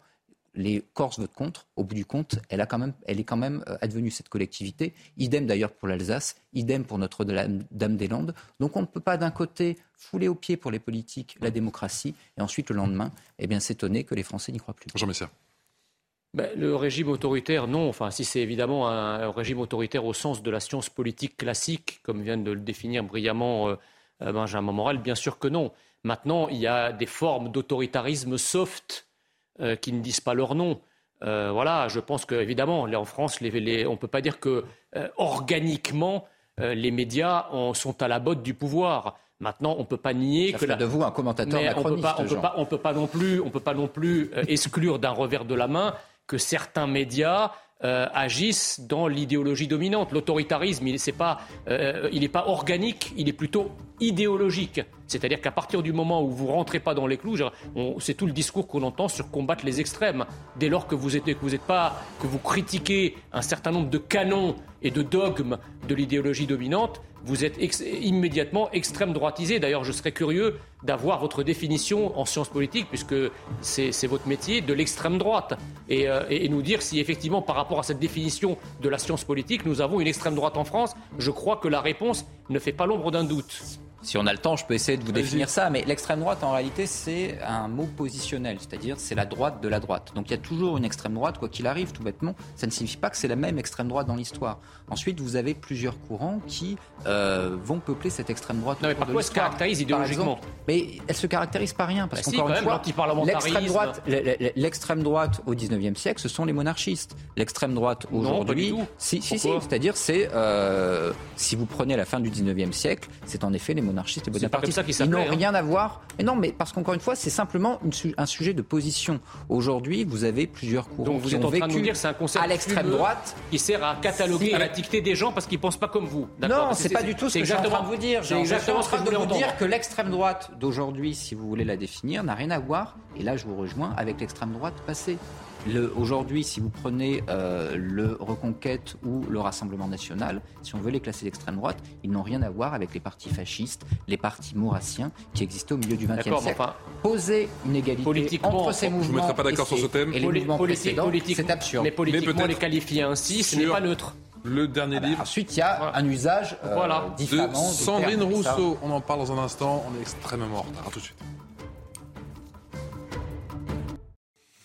19h passées de 31 minutes sur CNews. Merci encore de votre fidé- fidélité. C'est l'heure du rappel des titres de l'actu avec euh, Clémence Barbier. 20 millions d'euros supplémentaires pour renforcer la lutte contre les cyberattaques. C'est ce qu'a annoncé le ministre de la Santé, François Braun, quelques jours après l'assaut informatique dont a été victime l'hôpital de Corbeil-Essonne. Ces 20 millions d'euros permettront de doubler le nombre d'établissements de santé bénéficiant d'un parcours de sécurisation qui les immunisera contre ce type d'attaque. C'est la fin de l'anonymat pour les donneurs de spermatozoïdes et d'ovocytes. À partir du 1er septembre, l'identité des donneurs ne pourra plus rester confidentielle. Cette mesure, qui s'inscrit dans une loi garantissant un droit d'accès aux origines, devrait permettre aux enfants nés par PMA de retrouver leurs parents biologiques. Mais avec cette fin de l'anonymat, certains craignent une baisse du nombre de donneurs. Le pape François continue de préparer sa succession. Il a nommé 20 nouveaux cardinaux, originaires de tous les continents. Ce huitième consistoire est proche de la ligne du souverain pontife. Ces nominations interviennent alors que de nombreuses spéculations évoquent une renonciation du pape. Âgé de 85 ans, il est contraint de se déplacer depuis plusieurs semaines en fauteuil roulant.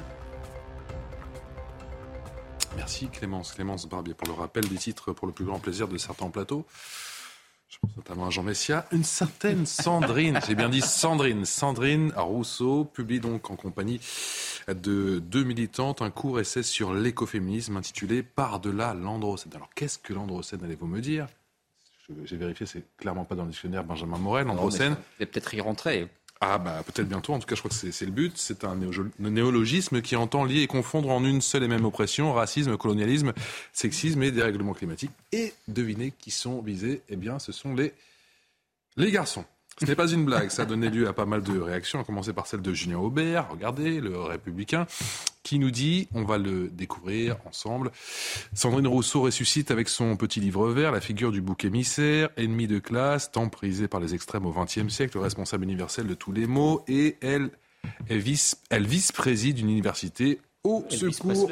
Elvis Presley, ça c'est pour la petite blague signé Jean Messia. Et puis autre réaction, celle de Nadine Morano. très en forme, soir. Regardez, il est euh, inarrêtable Jean Messia. Nadine Morano qui nous dit ça suffit d'accuser nos garçons de tout. Stop à la déconstruction de nos hommes. Stop au délire de Rousseau. Après sa courte défaite, effectivement, euh, chez les écologistes, Sandrine Rousseau avait besoin de, de, de poser, de tenter de poser effectivement euh, sa vision, si je puis dire. Oui, vision pour le moins. euh, faut pas exagérer. Cette vision, elle est aujourd'hui extrêmement diffusée, à la fois dans un certain nombre d'écrits universitaires, également dans un certain nombre d'essais par un certain nombre de militants, et elle imprègne une partie de la base militante de la gauche. hein. Ce qui explique en grande partie sa déconnexion d'ailleurs, parce que en effet, enfin, on peut éventuellement débattre de ce que l'on veut sur le fond. Je suis pas sûr qu'une telle vision puisse demain conquérir une majorité électorale. Déjà, je suis pas sûr que, tout- que tous les hommes euh, se votent. trouvent particulièrement heureux de euh, Mmh. se voir affublés de tous les maux de la terre. Et je pense qu'un certain nombre de femmes qui euh, peuvent avoir un recul critique sur ces idées seront un peu sur la même ligne. Donc, en réalité, cette vision qui aujourd'hui est extrêmement minoritaire, marginale, est probablement l'un des principaux problèmes de la gauche.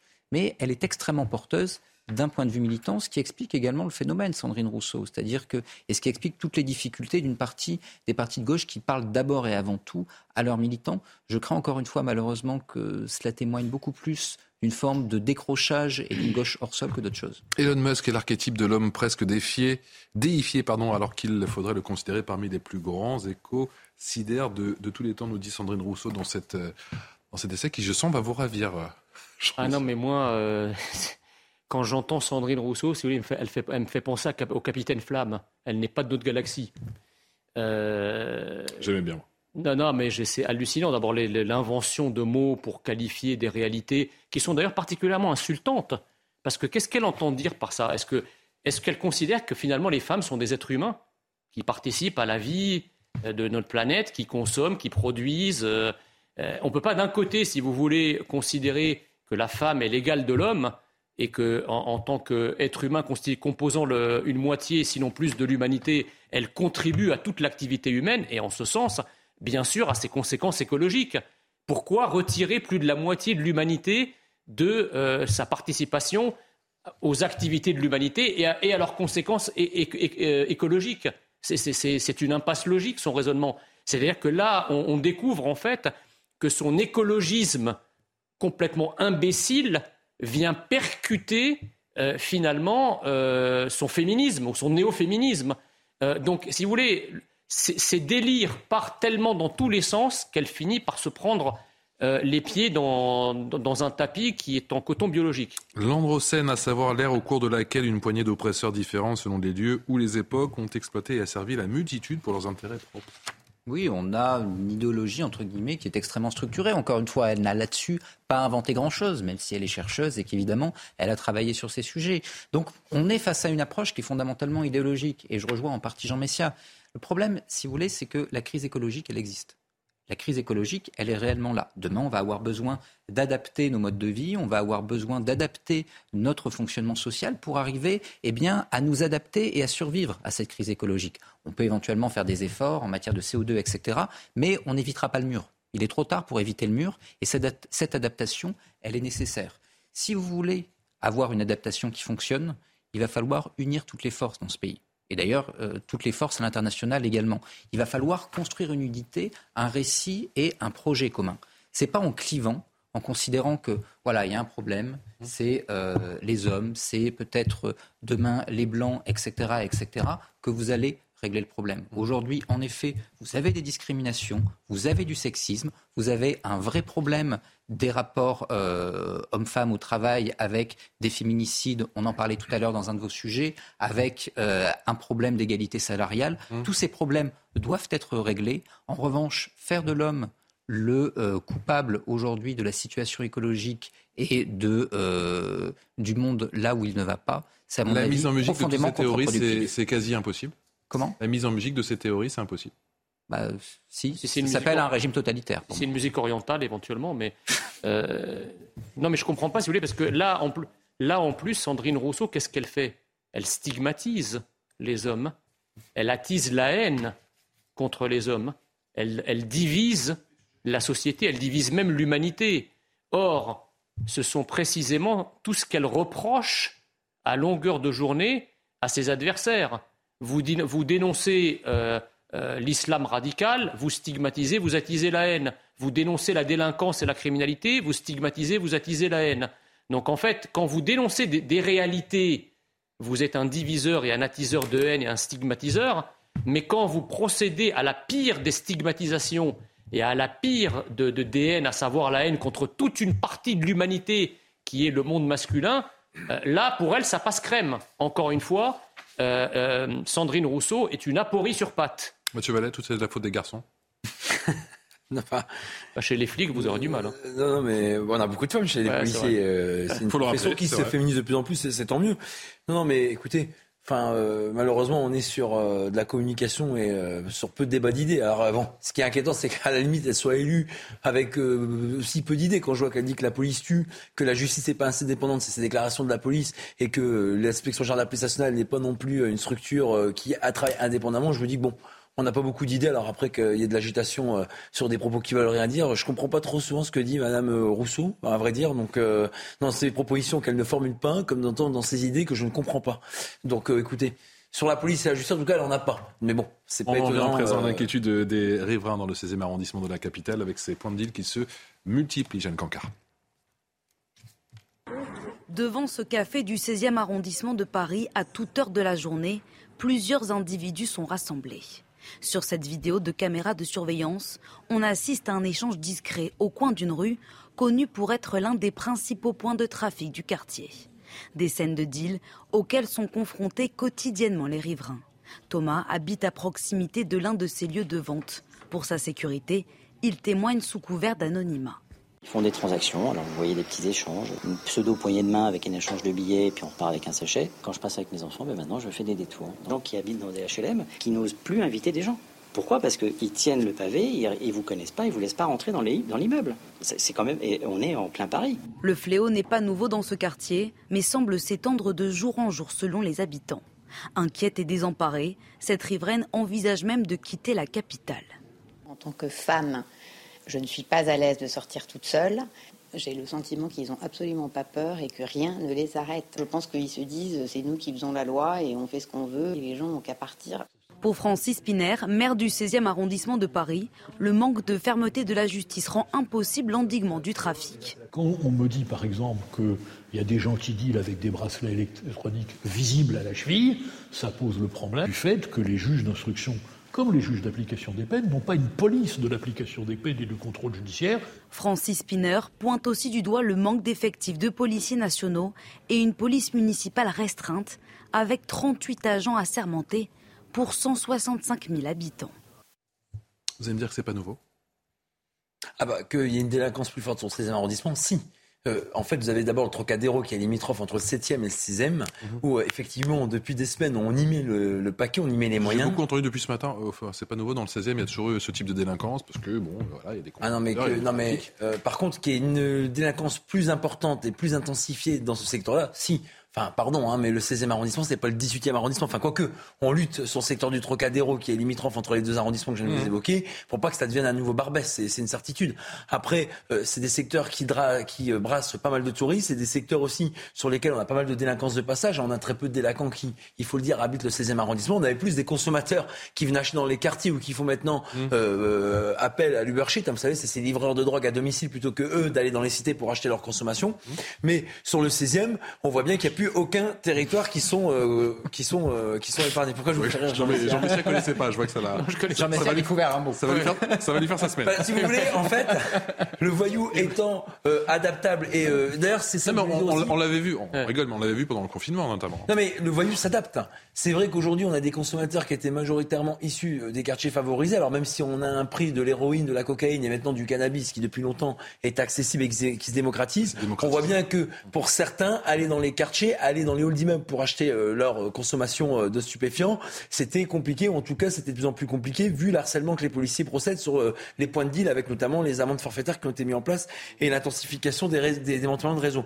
Par contre, vous savez, quand vous avez des voyous qui vous proposent qu'en vous livrant votre repas, ou en tout cas sur le même principe que le Uber Eat, sans faire de publicité, mais on parle bien d'ubérisation de l'économie, mmh. on a des Uber Sheet, donc c'est livreurs à domicile de drogue qui permettent par le biais des réseaux sociaux, notamment Snapchat, de pouvoir se faire livrer facilement de la drogue et d'ailleurs parfois de manière surprenante parce que on a tendance à croire que les profils, même si majoritairement dans les quartiers c'est vrai, c'est des hommes qui sont en bas des blocs non seulement pour surveiller l'arrivée de la police mais aussi pour vendre des stupéfiants. On a aussi maintenant des jeunes filles, on a aussi des profils de personnes qui peuvent paraître innocentes et qui sont de plus en plus prisées et utilisées pour opérer ces trafics et ces euh, reventes de produits stupéfiants. Les trafiquants, ils ont toujours un train d'avance.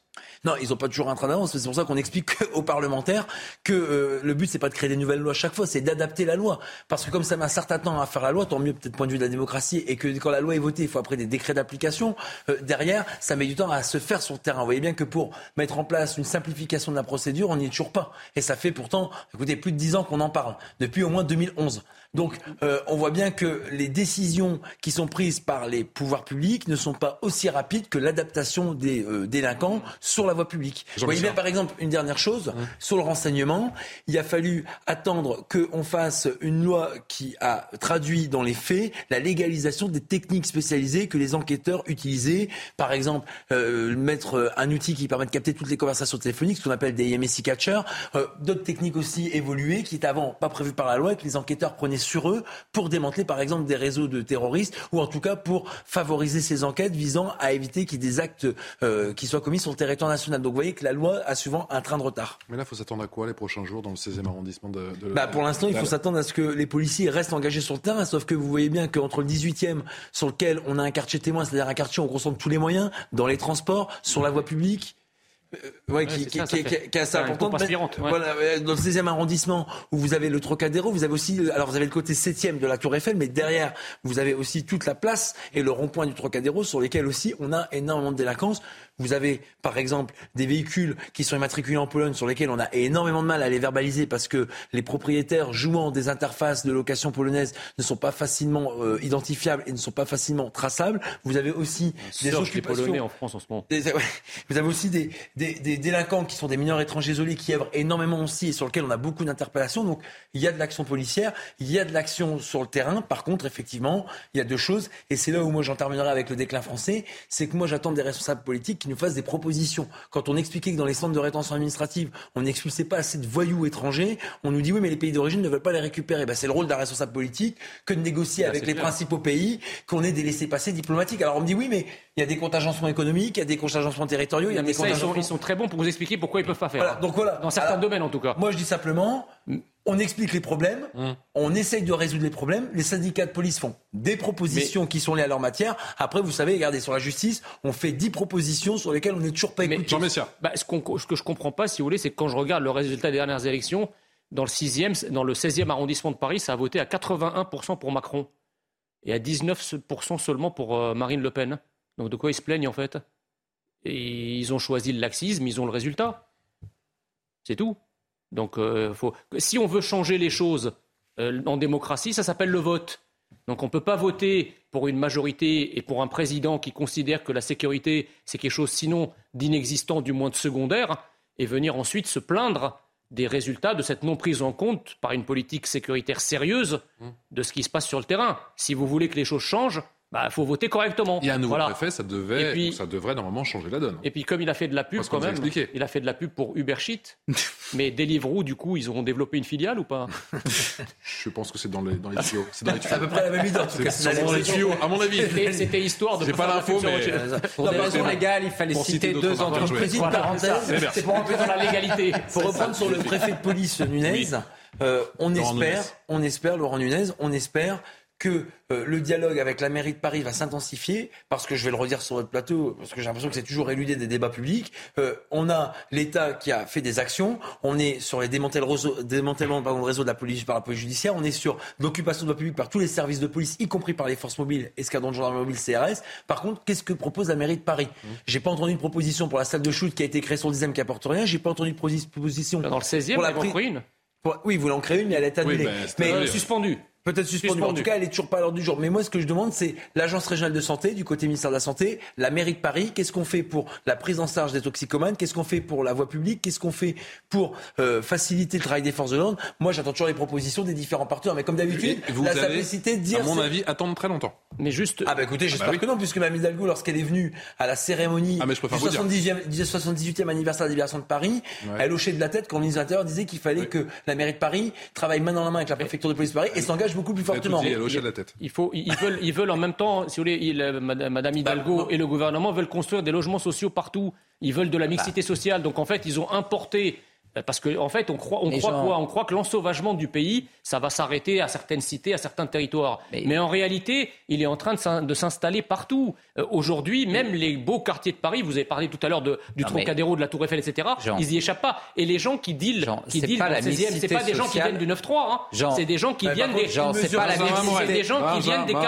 des gens qui viennent des quartiers sociaux que Hidalgo a imposés au 16e.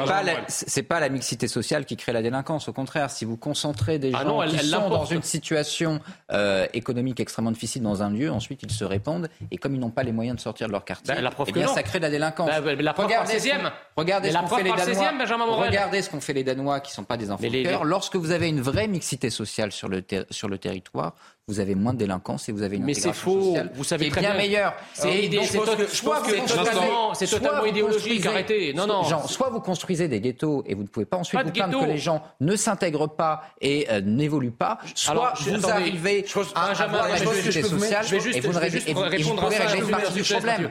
Juste un mot les ghettos se constituent, ils se constituent pourquoi? Parce qu'en fait, ceux qui réussissent dans ces quartiers, ils s'en vont. Ils s'en vont, mais ils s'en vont tout seuls. On les impose pas. C'est des gens qui réussissent à la, à la force de leur poignet, à la sueur de leur front, et, qui... donc rentrent dans la société par le travail. Or, ceux qui ne réussissent or, la, pas, or, la, or, votre mixité sociale, qu'est-ce qu'ils deviennent Votre mixité sociale consiste à imposer et à parachuter et à bombarder des gens d'accord, des, des, des de ces minorités de quartier qui n'ont rien fait sur le plan individuel pour s'en sortir, pour les mettre dans le 16e. À Donc, votre en fait, avis, ils Jean, viennent avec leurs avis, problèmes. À votre avis, la preuve de tout ce que vous dites, la, la preuve de tout ce que vous dites est faux, c'est le Jean. 16e. Le Jean. 16e, les voyous ne viennent pas du 9 Jean. 3 Jean. ils viennent des logements sociaux qui sont dans le 16e. Jean, Est-ce qu'un enfant originaire de l'immigration, voire euh, lui-même euh, étranger, qui grandit dans une école, enfin qui est scolarisé dans une école où vous n'avez pas un Français d'origine, qui vous n'avez la moitié de la classe qui parle à peine le français, a des chances réelles de s'intégrer